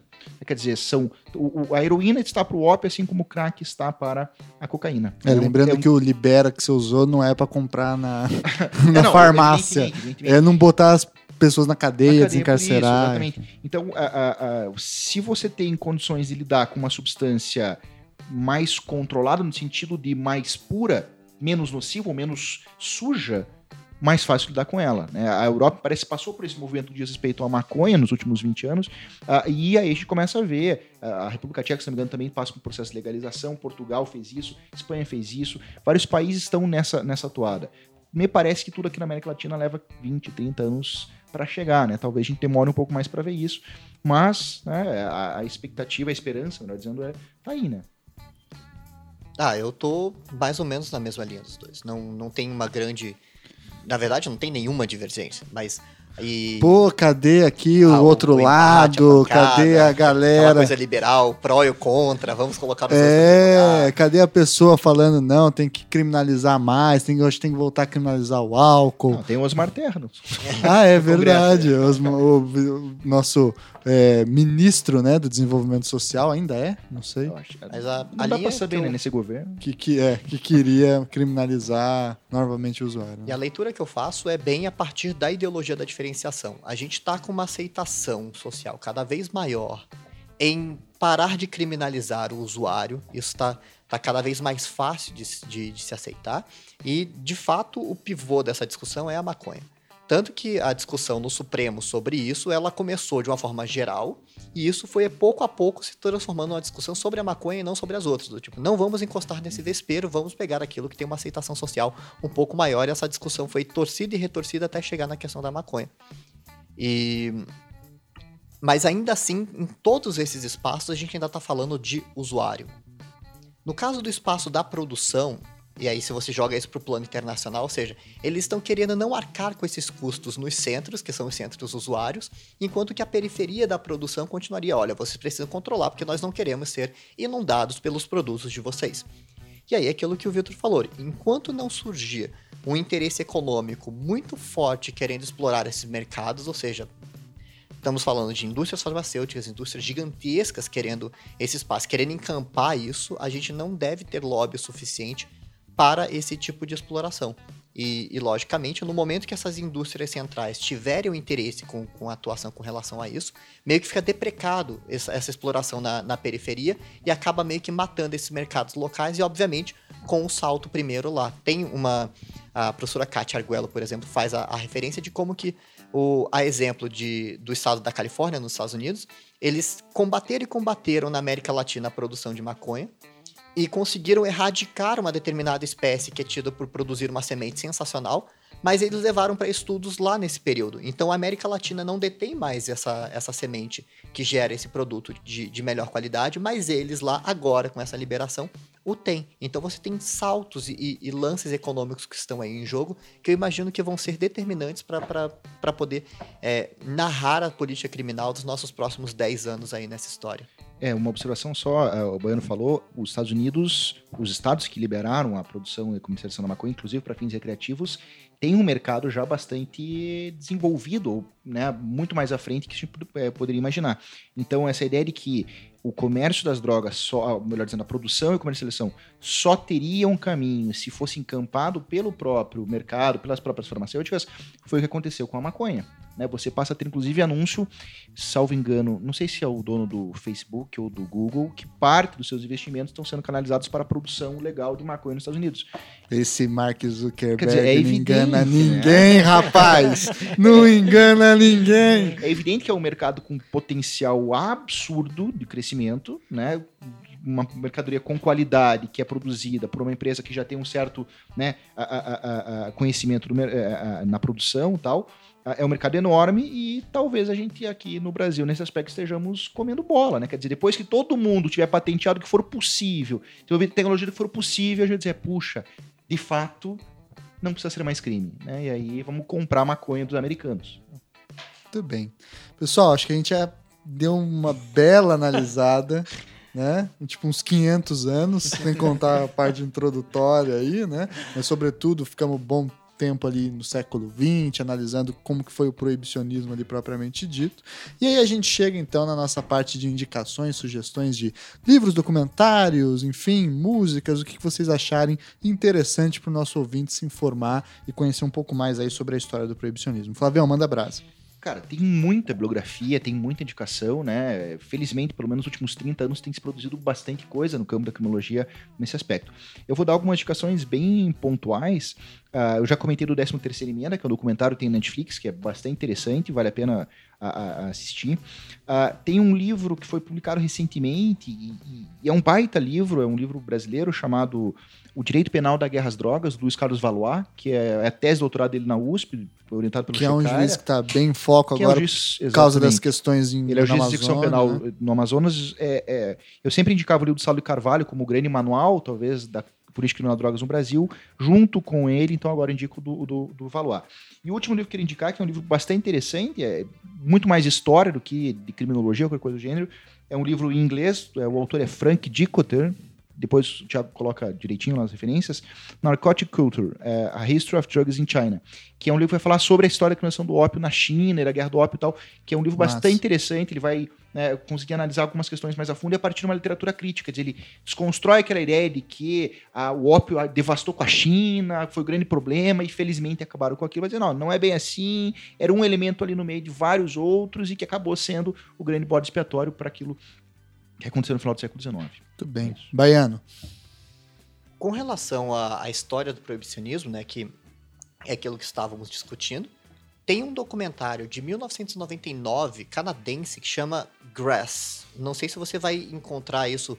Eu acho que, inclusive, em português ele deve ter vindo como Grass, a maconha, ou qualquer coisa assim, porque eles mantiveram o título original em inglês, Grass, como se fosse grama, que, que ele trabalha com toda essa história da legislação proibicionista nos Estados Unidos, os custos com a guerra interna e externa, ah, os nomes, esses nomes que a gente estava citando aí como personagens caricatos dessa história da- do proibicionismo, eles aparecem todos lá. É um dos mais completos que conheço com, com, com relação a esse tratamento. Obviamente, em paralelo à 13 terceira emenda, que é sensacional. Mas, muito Disponível bom. no Netflix, fazendo propaganda aqui. Pa- Você trate de dar uma graninha pra mim desse cachê que você tá recebendo, Vitor. pede. Eu não sei se eu vou dar. Eles vão, pede ver o que eles falam lá. Manda ver aí, Vitão. Bom, eu- já que tem tanta referência boa, vamos dar umas referências pra relaxar, pra se divertir um pouquinho. Tem ah, um, um que eu acho um livro espetacular, é um livro do Aldous Huxley, que é a primeira es- é, experimento com a mescalina. A Aldous Huxley, aquele que escreveu é, Admirável Mundo Novo. Admirável Mundo Novo. Aldous Huxley é, tem uma experiência muito interessante com uma substância que é descoberta ali, a mescalina. Eles não sabiam o que que a mescalina era, etc. É um alucinógeno, né? E aí ele toma isso e ele relata, né? Só que como ele é um bom escritor, um escritor bem, enfim, é, é, formal, etc., ele escreve a- a- aquele, aquele conto, é um continho pequenininho, eles chamam de livro, mas é um continho, costumam reunir com, com outros contos, se chama As Portas da Percepção. É espetacular, inclusive para quem gosta de The Doors, The Doors. o nome The Doors Vem desse texto, que é sensacional, muito, muito bom, né?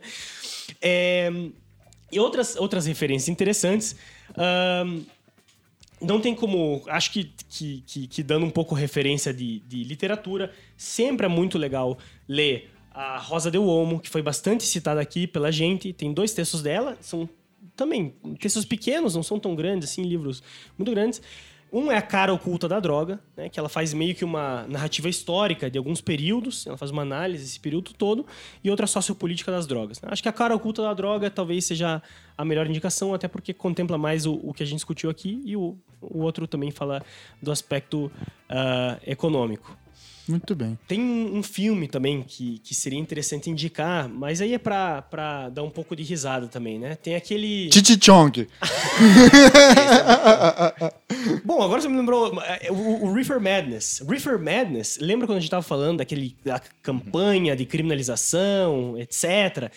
Tem um filme que, que quando a maconha ainda não se sabia exatamente o que era nos Estados Unidos, para proibir essa, essa, essa substância, ah, o Aslinger, aquele cara que a gente falou atrás, promo- faz, promove uma campanha publicitária, entre eles esse filme, que é de um, um grupo de jovens inocentes da classe média ali, dos anos 30, que, sem querer, por, por uma influência estranha ali no grupo, acaba consumindo um baseado, né? E quando eles consumem aquele baseado, eles vão à loucura. Eles enlouquecem realmente, eles perdem o controle. Parece um, um círculo, né? E eles são consumidos por aquilo, eles pegam o carro sem controle e uma vítima inocente, a mulher do lado, que era a namoradinha que eles tinham, eles estão andando de carro, daqui a pouco atropelam uma pessoa com aquele carro e vão dirigindo loucamente até que acabam GTA total. estuprando alguém na festa, aí morre, não sei o quê. É, uma, é um drama por causa do, do consumo de maconha, eles perderam o controle, nunca mais voltaram a ser quem eram antes. Então, assim, é um filme extremamente interessante para lembrar como algumas dessas questões são, são históricas. É, e, e- e vale muito a, a pena, a pena comentar. Tem aquele filme também, né, do... Aquele indivíduo que... eh, Tem, tem o famoso ah, Super Size Me, né? Então fizeram Super o equivalente da, da maconha, né? Então um indivíduo que faz o Super Jaime, tem o Super Size Me, que para quem não sabe, é uma, a história de como a indústria alimentícia, especificamente o McDonald's, fast food, faz mal pro teu organismo. Ele come por 30 dias, durante o café da manhã, almoço e janta, um Big Mac, né? Big Mac completo com tudo. E a saúde dele, que era um cara extremamente saudável por todos os exames, piora lá pelo 15 dia e lá pelo, sei lá, vigésimo dia ele tá quase perdendo o fígado. É horrível, né? Aí um cara, que é um comediante dos Estados Unidos, faz um filme chamado Super Jaime, que é super... Chape-me. É chape-me, super chap, chapado, né? Eu não sei, super chape-me. E ele faz um, ele consome uma, uma, um daqueles inaladores enormes de, de maconha ah, inteiro durante 30 dias e vai fazer o stand-up dele, porque ele é um comediante de stand-up. Então ele pega o microfone e vai na frente do pessoal fazer as piadas. Cara, é um, é um filme um tanto quanto divertido e legal, interessante pra ver, pra aliviar um pouco todo esse papo aqui de história, sisudo, né? É. Que a gente levou ao longo do tempo. E, e se alguém tiver muito interesse acadêmico na área, não, não é o foco, obviamente, mas quiser estudar academicamente história da, de toda essa questão que a gente trabalhou, não tem, acredito, nada mais detalhado e completo do que um livro de um espanhol chamado Antônio Escorrotado, Sim, história história, Exato, História Geral das Drogas, só que esse é o problema. Até onde eu saiba, não existe tradução para português, só a- o original em espanhol, mas é completíssimo. Agora vocês podiam estudar. se juntar e traduzir essa porcaria, né? Tem três especialistas aqui. Tudo bem que o livro tem São 50 mil 1.500, páginas. 1.400 e poucas páginas. É. Meu Deus do céu. Eu tenho como indicação que é a TV Brasil, ela produziu alguns anos atrás uma série de programas chamado Histórias do Brasil, que é muito legal porque mistura dramatização de qualidade, de primeiríssima qualidade, com comentários de historiadores de primeiríssima linha do nosso país. E um dos episódios chama O Sangrador e o Doutor e conta a história de um curandeiro no Rio de Janeiro em 1820 e a relação dele com o calundu, né, o que seria o vô do candomblé aí, com os curandeirismos e as mezingas, e o como chega essa relação também com a medicina. Então é interessante para você entender um pouquinho melhor como que dá essa relação entre as diferenciações entre culturas populares e tradições populares com a tradição médica, agora cientificista e assim por diante. É isso então, pessoal? É isso. Vamos cara. dar um tchau pro Obrigado. nosso ouvinte aqui. Queria agradecer Pela imensamente o paciência. Vitor, agradecer imensamente o Baiano, Eu agradecer agradeço o imensamente o convite. Valeu, Flávio. valeu, galera. E-. E os ouvintes aí que escutaram a gente por quase duas horas aí, né? Valeu, pessoal. Muito Valeu. obrigado. Tchau, tchau, tchau. Tchau.